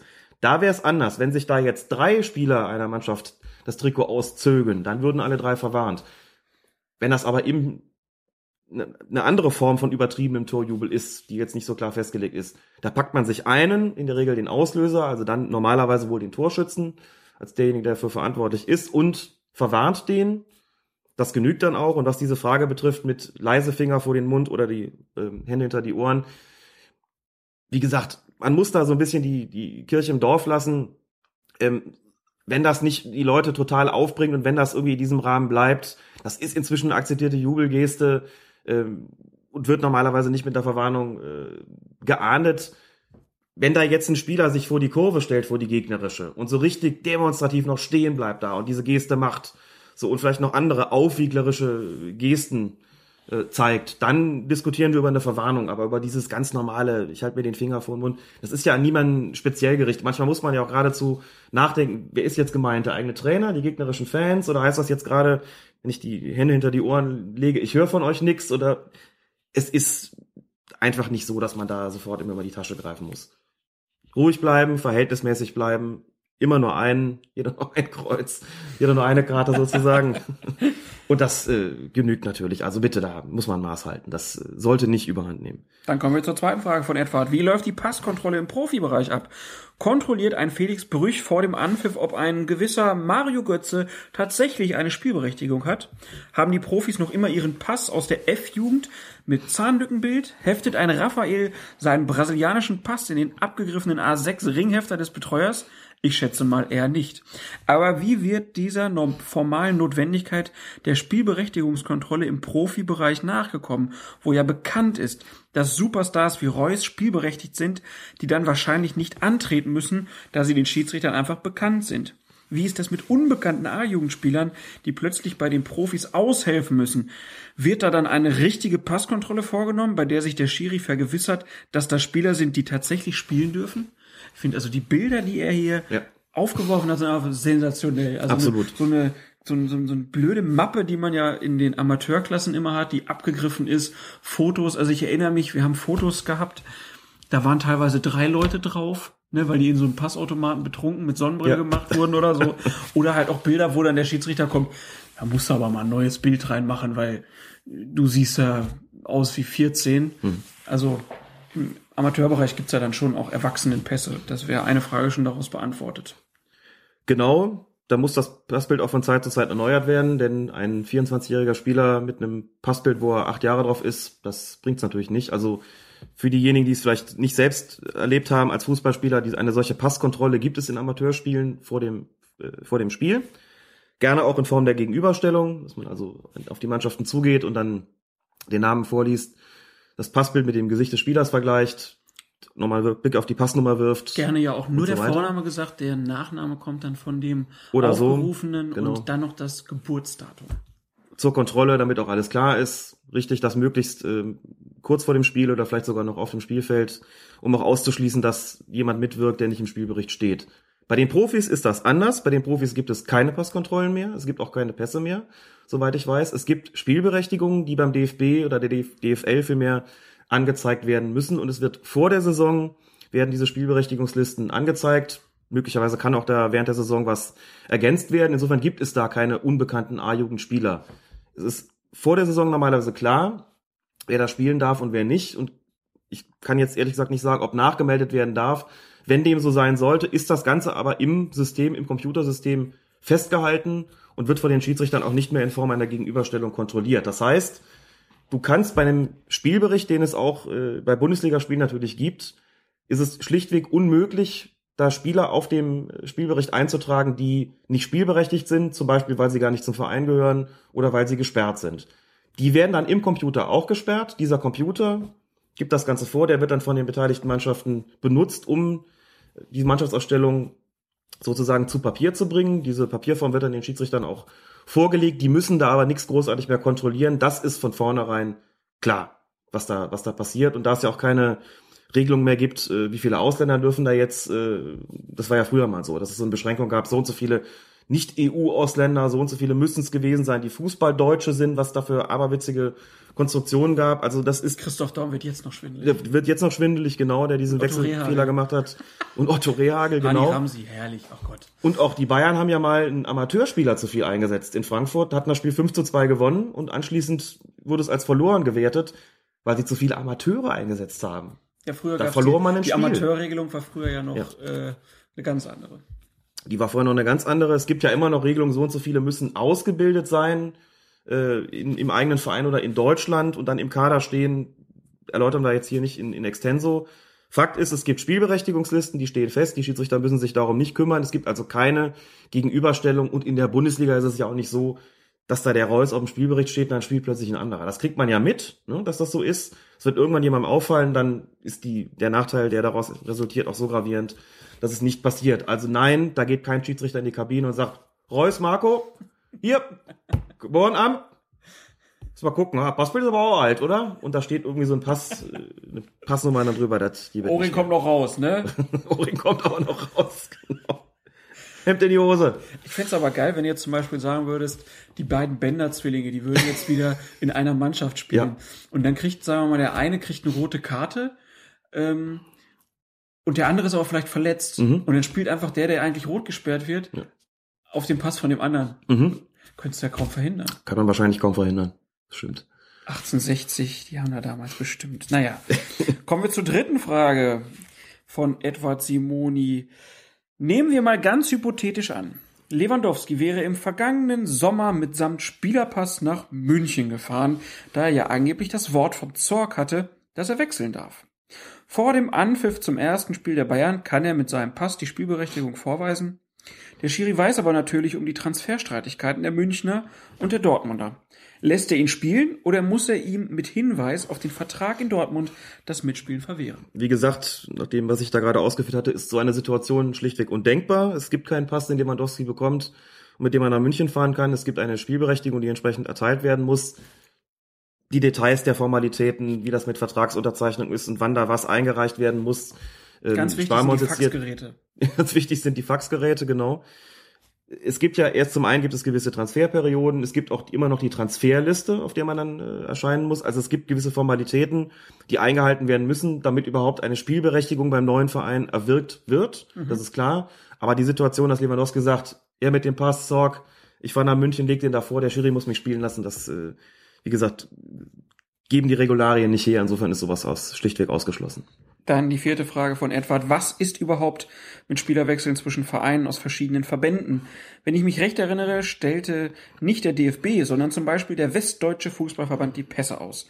Hat also Max Kruse nach seinem Wechsel vom Breisgau zum Niederrhein beim nun neuen zuständigen Fußballverband einen neuen Pass beantragen müssen oder sind die oberen Profiklassen außen vor und die DFL hat ihr eigenes Spielerpasswesen? Nach allem, was ich weiß, letzteres, irgendwo wird noch ein Pass des Amateurspielers Max Kruse existieren, was auch immer dann oben drauf steht. Aber der ist nicht mehr von Relevanz für seine Tätigkeit als Bundesligaspieler. Dann eine Frage von Sebastian Uckmann-Heise in der Kommentarspalte auf fokus-fußball.de.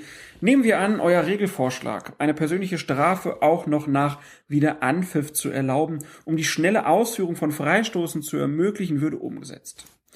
Die angreifende Mannschaft A wird gelbwürdig gefoult, führt jedoch den fälligen Freistoß schnell aus. Die Chance wird von Mannschaft B abgefangen, ohne dass das Spiel unterbrochen wird. Mannschaft B greift jetzt ihrerseits vielversprechend an und der zu verwarnende Spieler erzielt ein Tor. Der Schiri gibt das Tor, nutzt die entstandene Spielunterbrechung, um die fällige Verwarnung nachzuholen.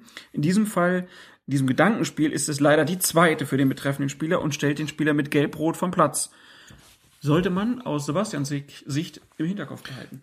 Da hat er natürlich recht. Insofern ist das auch ein, ein Einwand, der ähm, nachvollziehbar ist. Aber die Situation ist ja auch vorstellbar, wenn man Vorteil gibt. Also stell dir vor, du bist ein Spieler, der ähm, ein Foulspiel begeht und ich sag als Kann ich mir Schiedsrichter, nur sehr schwer vorstellen, aber gut. Hm. du spielst jetzt für die Radathaler Kickers und nehmen wir den vollkommen unwahrscheinlichen Fall an, du begehst Ganz ein, unglückliche Szene, sagen wir du begehst ein verwarnungswürdiges Foul. Radartalkickers übrigens, ohne ER gesagt? hinten. Radartal-Kickers, nicht Ja. Radathaler Kickers, ja. Das klingt auch so nach einer Biersorte irgendwie, ne? Radartaler? Radathaler, genau. Ja. Ja. Radeberger, egal. Wir schweifen ab, jetzt ein bisschen ernsthaft. Also ich habe gefault und dann. Du hast gefault, ich bin der Schiedsrichter und du begehst ein Foul, das nach meiner Ansicht verwarnungswürdig ist, aber der Gegner von euch bleibt so nicht, nicht nur im Ballbesitz, sondern hat auch noch eine gute Torchance. Deshalb entscheide ich auf Vorteil und nehme mir vor, den Rese verwarne ich in der nächsten Spielunterbrechung. Das geht ja. Das Spiel läuft weiter, die Torchance wird vergeben, aber nicht so, dass der Ball ins Aus geht, sondern so, dass der, ähm, dass ihr den Ball abfangt. Das Spiel ist also nach wie vor nicht unterbrochen. Ich kann dich noch nicht verwahren. Jetzt rollt euer Gegenangriff. und ich? Und jetzt kommt der noch unwahrscheinlichere Fall. Das kann ich mir gut vorstellen. Der noch unwahrscheinlichere Fall. Du bekommst ihn vorne im gegnerischen Strafraum vor die Füße. nee, sagen wir mal so aus 18 Metern und Traum, Traumding rechts oben in Winkel. Gut, nehmen wir also das an, noch schlimmer, ja? Du erzielst ein Tor. Nehmen wir weiterhin an, das, du bist sogar bereits verwarnt, das wäre also hier gelb-rot und ich hätte nicht bemerkt, dass du schon verwarnt warst. Also hätte auf Vorteil entschieden, der Vorteil wird von, von euch abgefangen und du machst das Tor. Diese Situation ist denkbar. Entscheidung, Tor für euch, Anstoß und gelb-rot für den Spieler Rese. Ist also gar kein so großer Unterschied zu der Situation, wie Sebastian sie hier beschrieben hat. Also das, wenn ich das dann weiß, ne, ich kriege hier wahrscheinlich gleich gelb. Tust du gut daran, ein Tor zu machen. Dann genau. ein Tor machen und dann kann ich aber auch jubeln, wie ich will. Dann kannst du Alles jubeln, ausziehen, auf den Zaun. Absolut. Du kriegst gleich eh gelb-rot und dann kannst du dich gehen lassen, als ob es kein Morgen gäbe. Korrekt. Herrlich. Also solche, so eine Situation ist theoretisch denkbar. Ja. Von daher ist sein Beispiel jetzt auch gar nicht so. Das kann jetzt schon passieren, also könnte es auch nach unserem Das ist- Regelvorschlag auch passieren. Das ist einer der Gründe, warum man im Falle eines endgültigen Platzerweises, also knallrot, gar keinen Vorteil geben soll, damit sowas möglichst gar nicht erst passiert. Nicht der einzige Grund, aber ein Grund davon. Bei Gelbrot kann es halt auch ein Problem sein. Ich weiß als Schiedsrichter teilweise ja auch gar nicht auswendig, wen ich schon verwarnt habe. Dafür habe ich aber eine Spielnotizkarte. Denn wenn ich fünf, sechs Verwarnungen im Spiel hab, ist es nicht immer klar, wen habe ich eigentlich da verwarnt. Wenn ich jetzt das, äh, das ist natürlich vollkommen ausgeschlossen, dass ich das bei dir nicht mehr wüsste. Wenn ich euch pfiffe, Weil ich die erste gelbe Karte natürlich auch wegen Beleidigung bekommen Selbst. habe. wegen übermäßiger Reklamation, unbodenmäßigen Verhaltens gegenüber der Autoritätsperson Schiedsrichter. Genau. Feuerwehr, du Lutscher. Dafür Zack, kriegst du kein Geld mehr. Aber Spielnotizkarte fiel mir gerade auf, ist auch ein wunderbar deutsches Wort. Absolut. Absolut. Stark. Ja, dann danke für die Frage. Die nächste Frage kommt von, das war was jetzt sagen? keine Absicht, aber klang gut hier am Wasserglas, vom Twitter-User Lars Nikolai. Der fragt, darf Herthas Sandro Wagner nach seiner gelb-roten Karte nächste Woche in der zweiten Mannschaft spielen? Hintergrund der Frage ist Marvin Duksch von der zweiten Mannschaft des BVB spielte heute in der ersten Mannschaft, obwohl er in der zweiten im vergangenen Spiel die fünfte Gelbe gesehen hatte.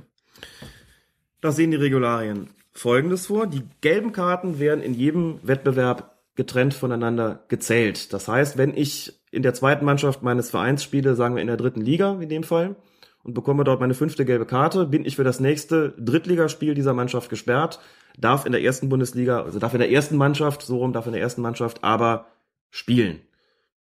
Da ist die Begründung, wie gesagt, getrennte Wettbewerbe wird getrennt gezählt. Jetzt könnte man ja einwenden, und was ist mit Gelb-Rot? Da sieht die Sache nämlich anders aus. Bei Knallrot ist es eh klar, steht immer auch drin. Wenn jemand einen Platzverweis bekommt, heißt es in der Begründung immer, wie jetzt äh, auch bei, bei Nilsson, der ist zwei Spiele gesperrt, mindestens aber so und so viele Tage und für diesen Zeitraum auch für alle weiteren Spiele seines Vereins. Hintergrund der Frage, der, der Sache, der, der Formulierung mit den anderen Spielen ist, ein Spieler kann ja theoretisch auch noch für die A-Jugend spielberechtigt sein. Der dürfte also nach einer roten Karte in der Bundesliga weder in der zweiten noch in der A-Jugend antreten oder in der dritten oder was auch immer, das ginge alles nicht. Bei Gelbrot ist es genauso. Spielordnung des DFB, Paragraph 1, ich habe es nachgeguckt, steht's drin. Wer Gelbrot gesehen hat, darf auch nicht in einer anderen Mannschaft seines Vereins spielen. Nach fünf gelben Karten aber sehr wohl. Man kann jetzt fragen, warum ist denn das so? Im einen Fall trennen sie, im anderen Fall nicht. Können wir drüber diskutieren, können wir auch lassen. Das sind die Regularien. Und deshalb darf Sandro Wagner nach Gelb-Rot nicht in der zweiten Mannschaft spielen. Aber Marvin Duksch durfte nach der fünften gelben Karte in der zweiten Mannschaft in der ersten Mannschaft eingesetzt werden. So ist das. Verrückt. Dann hat sich Maulinski via Facebook gemeldet mit zwei Fragen. Die erste, wie groß ist denn die Bandbreite, die ein Schiedsrichter pfeifen muss? Ein Bundesliga-Schiedsrichter wird sicherlich keine Kreisliga-Partien mehr pfeifen, aber gibt es denn ein allgemeines Schema nach dem Motto, ich habe als Schiedsrichter meine Klasse, eins höher darf ich noch als Assistent antreten und bis zu drei Klassen tiefer muss ich pfeifen? Falls es ein derartiges Schema gibt, gilt das für alle Klassen oder müssen Profi-Schiedsrichter weniger Klassen umspannen als beispielsweise ein Landesliga-Schiedsrichter? Das ist nicht festgelegt. Ich habe als Schiedsrichter immer nur eine Festlegung, was ich höchstens pfeifen darf, aber nicht, was ich, ähm, also nach unten gibt's ja sozusagen keine Grenze, logischerweise. Faktisch wird es aber so sein, ein Bundesliga-Schiedsrichter wird noch in der zweiten Bundesliga eingesetzt, wird noch in der dritten Liga eingesetzt und wird ganz gelegentlich auch in der Regionalliga eingesetzt werden, sowie möglicherweise bei, als vierter Offizieller natürlich oder bei internationalen Spielen, wie auch immer. Also den wird man in aller Regel nicht mehr unterhalb der Regionalliga sehen. So.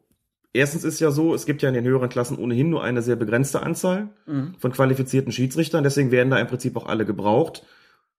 Und zweitens, ein Bundesliga-Schiedsrichter, der jetzt ein Verbandsligaspiel pfiffe, da würde man ja auch sagen, warum kann das nicht ein Verbandsligamann pfeifen oder ein Regionalligamann? Ähm, das ist für die erstens die größere Herausforderung und zweitens wollen wir das ja auch den Schiedsrichter darunter nicht, solche Spiele nicht unbedingt wegnehmen. Und in der Tat ist es auch so, Das wird so offiziell nicht gesagt, ist aber faktisch der Fall.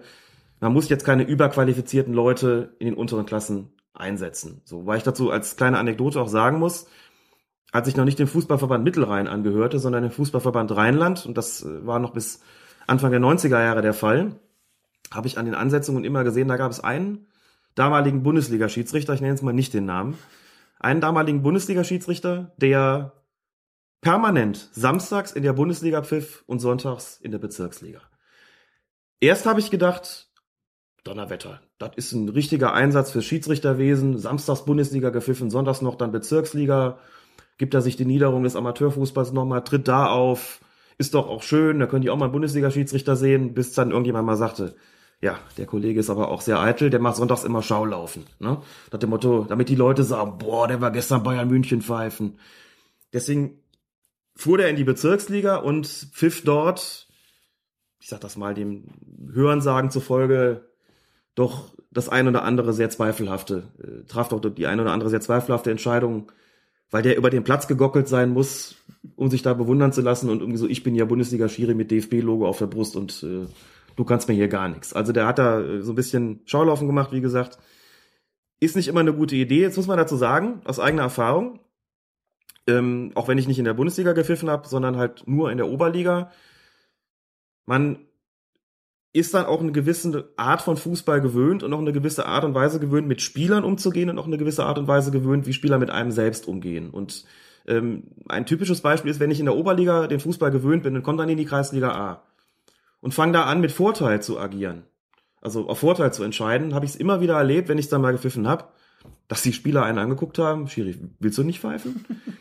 Man erwartet da was anderes, man reagiert auch ein bisschen ungnädiger gegenüber diesen, diesen Platten, dieser Plattenform von Anmache. Also es ist auch gar nicht immer so richtig wünschenswert, dass die oberklassigen Schiedsrichter dann wirklich bis nach ganz unten, weil sie das teilweise schon die Mittel und die Taktik da umzugehen so ein bisschen verlernt haben. Und manchmal, also ich habe mich schon über jedes Spiel eigentlich auch gefreut, was ich gepfiffen habe. Und da war immer auch der Meinung, ob das nur Kreisliga C ist oder Oberliga, haben alles Recht auf einen guten Schiedsrichter. Habe aber auch Kollegen, die sagen, boah, jetzt Kreisliga habe ich keinen Bock drauf. So und auch so ein bisschen raushängen lassen haben, wie der besagte Bundesliga-Kollege. Lange Rede, kurzer Sinn. Je höher du pfeifst, umso weniger bist du mit den unteren Klassen ähm, beschäftigt. Wenn du jetzt in der Verbandsliga pfeifst oder in der Landesliga pfeifst, hast du dann noch ein, zwei, drei Klassen drunter, bist du noch einigermaßen regelmäßig, aber tiefer dann auch nicht mehr. Also Landesliga-Schiri pfeift dann auch noch mal in der Bezirksliga und in der Kreisliga A, ein Bezirksliga-Schiedsrichter pfeift in der Kreisliga A, Kreisliga B. Also die haben im Großen und Ganzen schon alle so dieselbe Anzahl an Klassen, die sie so bedienen am Wochenende. Insofern unterscheidet sich die Bandbreite gar nicht so großartig. Was aber bei einem Bundesliga-Schiedsrichter, wie gesagt, bedeutet, tiefer als Regionalliga geht's für die normalerweise eigentlich dann nicht mehr. Ähm, kam schon mal vor, dass bei extremen Problemspielen mit hohem Zuschauerandrang in irgendwelchen unterklassigen Spielen der Schiedsrichter gefragt wurde, wenn du frei hast, kannst du das pfeifen? Wir haben zwar hier in Anführungszeichen nur Bezirksliga, aber erwarten zweieinhalbtausend Zuschauer, das gibt es ja. Mhm. Dorf A gegen Dorf B äh, mit Messerstecherei im Hinspiel. Komm du mal mit deinem DFB-Logo und sorg da mal für Ruhe. Das habe ich erlebt. Also nicht ich selbst so, aber ich habe es erlebt, dass da wirklich Schiedsrichter aus dem Profibereich dann hingefahren sind mit aber Amateurassistenten und haben da wirklich schon qua ihrer Anwesenheit dafür gesorgt, dass da einfach nichts passiert ist. Mhm. Das kommt schon mal vor. Aber gezwungen wird da keiner weiter unten zu pfeifen, sozusagen, um die Frage zu beantworten. Gezwungen nicht, aber grundsätzlich ist es schon so, das Spiel, für das du angesetzt wirst, das hast du dann auch zu pfeifen, so nach dem Motto, da jetzt zu sagen, das pfeife ich nicht, das ist unter meiner Würde. Mhm das geht eigentlich nicht. Das macht man eigentlich auch nicht, dass man vielleicht mit dem Ansetzer mal spricht und sagt, pass mal auf. Ich habe am Wochenende frei, können wir es auch dabei belassen. Bitte jetzt nicht noch Kreisliga B, das ist jetzt gerade, das ist in Ordnung, aber nicht grundsätzlich so, das ist unter meiner Menschenwürde, unterklassige Spiele zu feiern. Habe ich persönlich auch nie gemacht. Wenn ich frei hatte, da in der Oberliga oder Verbandsliga, was auch immer, habe ich gesagt, komm, gib mir, gib mir Kreisliga, ähm, das ist doch auch mal nett da zu pfeifen, ich kenne die Leute auch und äh, dann für mich ist es auch eine Trainingseinheit, das ist auch ein schönes Spiel. Also ich habe da eigentlich selten, äh, selten nicht gepfiffen am Wochenende. Dann kommen wir zur zweiten Frage von Maulinski. Er hat bereits in mehreren Ausgaben davon gesprochen, dass zwei Mannschaften eine etwas weichere Linie des Schiedsrichters durchaus auch annehmen können. Wie kann ich denn dem Schiri klar machen, dass ich diese Gangart nicht annehme? Klar, ich kann ihn darauf ansprechen, aber ist denn zum Beispiel ein Fall bekannt, in dem ein Spieler oder gar eine ganze Mannschaft den Platz verlässt, aus Angst kaputtgetreten zu werden? Sind Situationen denkbar, in denen dieses Verhalten akzeptabel wäre, wenn ein Schiedsrichter tatsächlich alles durchgehen lässt? Und wie sieht es denn im umgekehrten Fall aus? Beide Mannschaften sind sich darüber einig, dass der Unparteiische zu kleinlich pfeift und alle Beteiligten würden gerne etwas mehr laufen lassen. Auch hier können Sie natürlich den Schiedsrichter zusammen darauf ansprechen.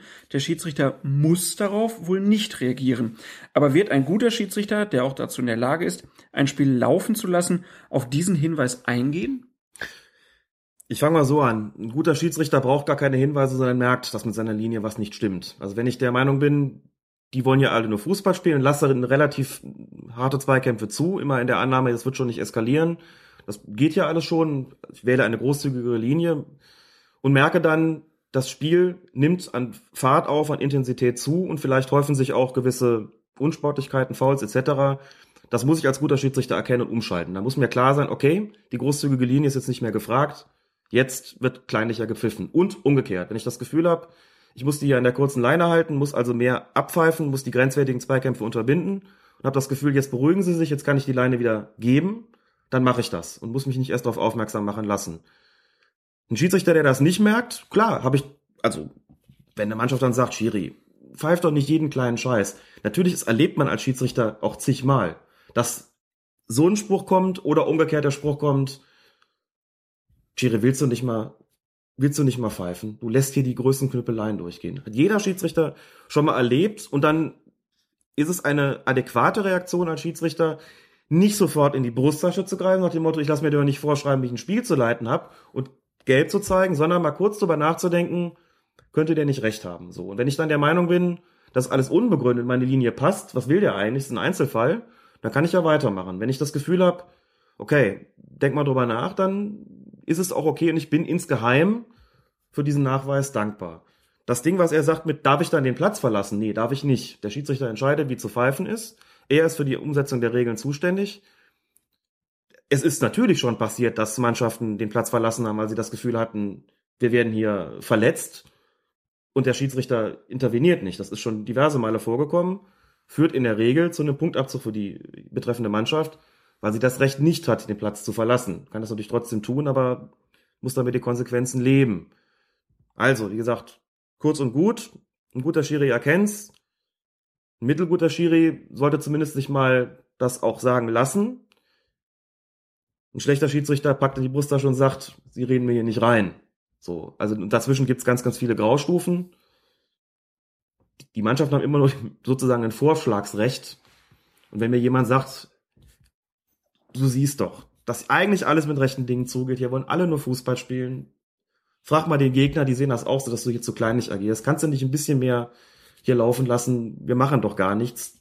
Also wenn mir sowas gesagt worden ist, als mittelguten Schiri, da bin ich mal kurz in mich gegangen, habe mir überlegt, hm, oh, vielleicht haben sie recht. Vielleicht kann das, kann man es ja auch mal probieren für die nächsten zwei, drei Zweikämpfe. Und wenn es schief geht, kann ich immer noch sagen, hm, jetzt haben wir die lange Leine versucht und jetzt gehen wir zu kurzen zurück. Mittelgut am Mittelrhein. Wunderbar. Ja, ich hoffe, wir haben alle Fragen zur Zufriedenheit beantwortet. Wenn ihr welche habt, dann meldet euch gerne via unserer Facebook-Seite Colinas Erben oder via Twitter oder in der Kommentarspalte bei fokusfußball.de und eine Mailadresse haben wir auch hinterlegt. Also wir sind zu erreichen und beantworten alles sehr gerne und bedanken uns für alle Einsendungen.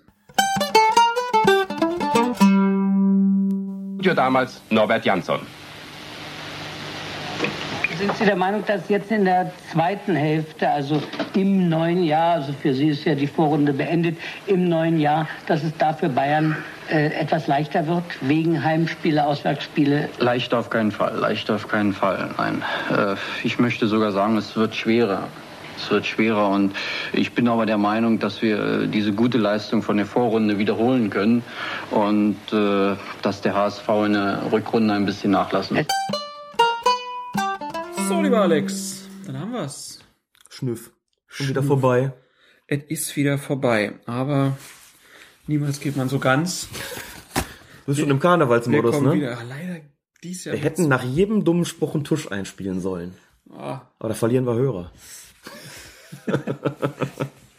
die ganze Zeit so im Hintergrund. Da, da, da. Genau. Ja, du hast noch einen kleinen Hinweis mitgebracht für einen schönen Kurzfilm. Genau, es gibt einen Kurzfilm, den haben wir auch schon auf unsere Facebook-Seite gestellt. Der hat den Titel Unparteiisch weibliche Schiedsrichter im Männerfußball. Man hätte ihn auch Schiedsrichterinnen im Männerfußball nennen können. Entstanden ist er im Rahmen eines studentischen Semesterprojekts im Kurs TV-Journalismus an der Kölner Hochschule für Medien, Kommunikation und Wirtschaft. Bisschen irreführend ist der Titel deshalb, weil es nicht um ganz viele weibliche Schiedsrichter, also Schiedsrichterinnen geht, sondern konkret um eine, die aber exemplarisch dafür steht und die kennen wir beide. Es ist nämlich Laura Duske, War hier schon zu Gast. die wir hier schon zu Gast hatten, ähm, mit dem wir schon, der wir ein längeres Interview geführt haben. Man kann in diesem vier Minuten und ein bisschen langen Film sehen, wie Laura sich auf dem Platz bewegt. Sie wird zum Interview gebeten, erzählt ein bisschen was über ihre Erfahrung, macht das gewohnt souverän. Fand das sehr sehenswert. Den werden wir natürlich auch ähm, dann verlinken unterhalb ähm, des, unseres Beitrags. Ja, und das ist doch schön, dass sowas gegeben hat. Also Jod gemacht, muss man sagen. Und wir hoffen, dass das auch nochmal, ähm, wie soll man sagen, noch mehr Schiedsrichterinnen anzieht. Sie äußert darin auch ihr Ziel, das sie als Schiedsrichterin Ja, da war ich ein bisschen überrascht. FIFA-Schiedsrichterin möchte sie gern werden. Ja, aber als mittelfristiges Ziel hat sie erstmal angegeben, Schiedsrichterin in der zweiten Frauenbundesliga. Ja, aber ja gut, aber das, das klang jetzt schon so, dass sie dir traut sich einiges zu. Ist Man sollte ne? nie an den Größen seines Vorhabens scheitern. Nein, auf Das gar keinen Fall. Sie leidet nicht an mangelndem Selbstbewusstsein und das auch zu Recht. Und du hast aber auch gesagt, so, naja, also im Frauenbereich ist das durchaus auch ähm, nicht völlig realitätsfremd. Natürlich nicht. Es ist ja schon aus mathematischen Gründen wahrscheinlicher als bei den Männern. Es pfeifen nun mal deutlich weniger Frauen als Männer. Dementsprechend gibt es weniger Schiedsrichterinnen als Schiedsrichter und dementsprechend ist die Konkurrenz kleiner und die Wahrscheinlichkeit größer, dass man dass Frau es mal in die höheren Klassen schafft, zweite Bundesliga, erste Bundesliga oder sogar auf die FIFA-Liste. Als Schiedsrichterin zu sagen, ich habe das vielleicht vor oder das wäre so eins meiner, meiner Ziele, ist auf jeden Fall weniger unrealistisch und weniger vermessen, als wenn das ein Schiedsrichter sagt. Wobei ich, wenn ich neue Schiedsrichter ausbilde und von denen einer dabei ist, der sagt, das möchte ich mal schaffen, da vor 50.000 zu pfeifen, das immer vollkommen in Ordnung finde. Wer möchte das nicht? Geträumt davon habe ich auch, aber erreicht habe ich es leider nicht. War dann doch nur im höheren vierstelligen Bereich mal.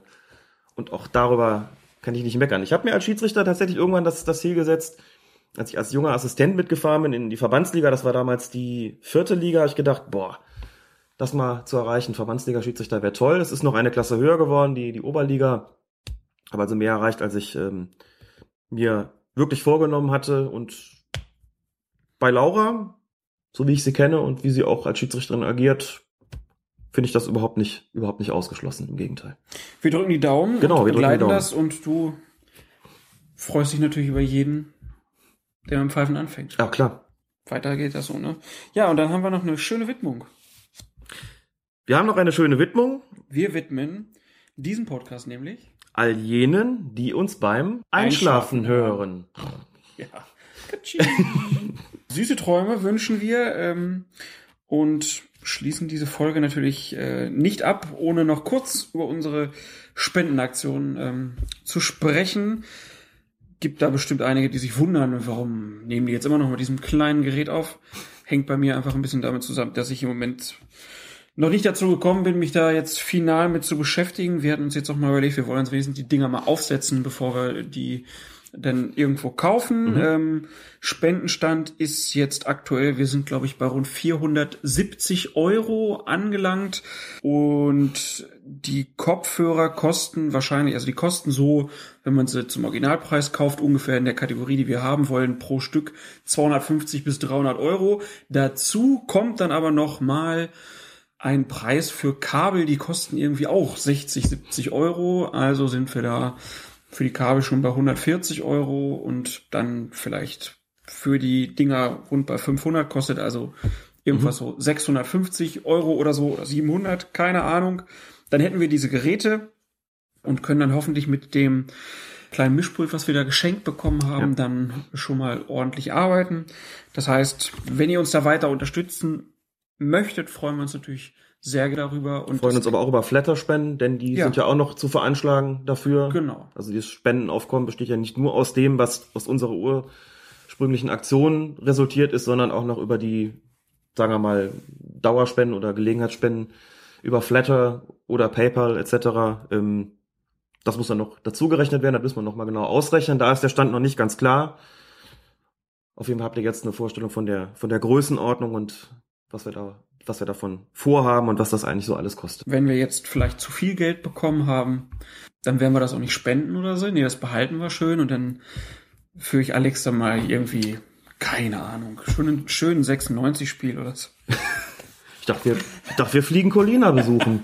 Das wär's. Ein Interview mit Colina, das, aber gut, das machen wir mal mit Folge 100 dann. Das dauert noch ein bisschen, genau. Schauen wir mal. Immerhin ist die 50. Folge schon in Sichtweite. Ja, und äh, bis dahin kaufen wir diese Dinger und dann senden wir hoffentlich mal live. Genau, das, Das, wäre super. das sollte unser Ziel sein. Gut, Alex, dann für heute vielen Dank. Folge 46 ist damit im Kasten. Und schön, dass du wieder hier alles aufgeklärt hast. Ich habe zu danken. Es war mir wie immer ein erhebliches Vergnügen. Mir auch ganz besonders, weil ich heute mit dem Gedanken nach Hause gehe, wie ich den Ball aus 18 Metern rechts oben. Naja, euch einen schönen Tag. Macht's gut. Tschüss. Özil, Özil, Özil. Ah, das ist das Gute Leben. Das ist ein Name, der geht einem so herrlich von den Lippen. allem Pipapo.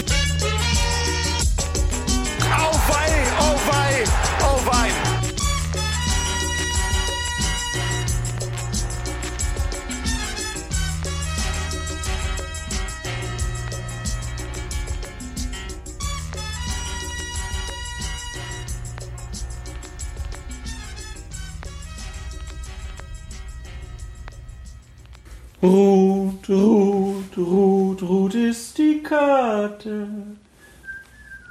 Die Karte, die ich dir zeige. Gute Nacht, Fußball.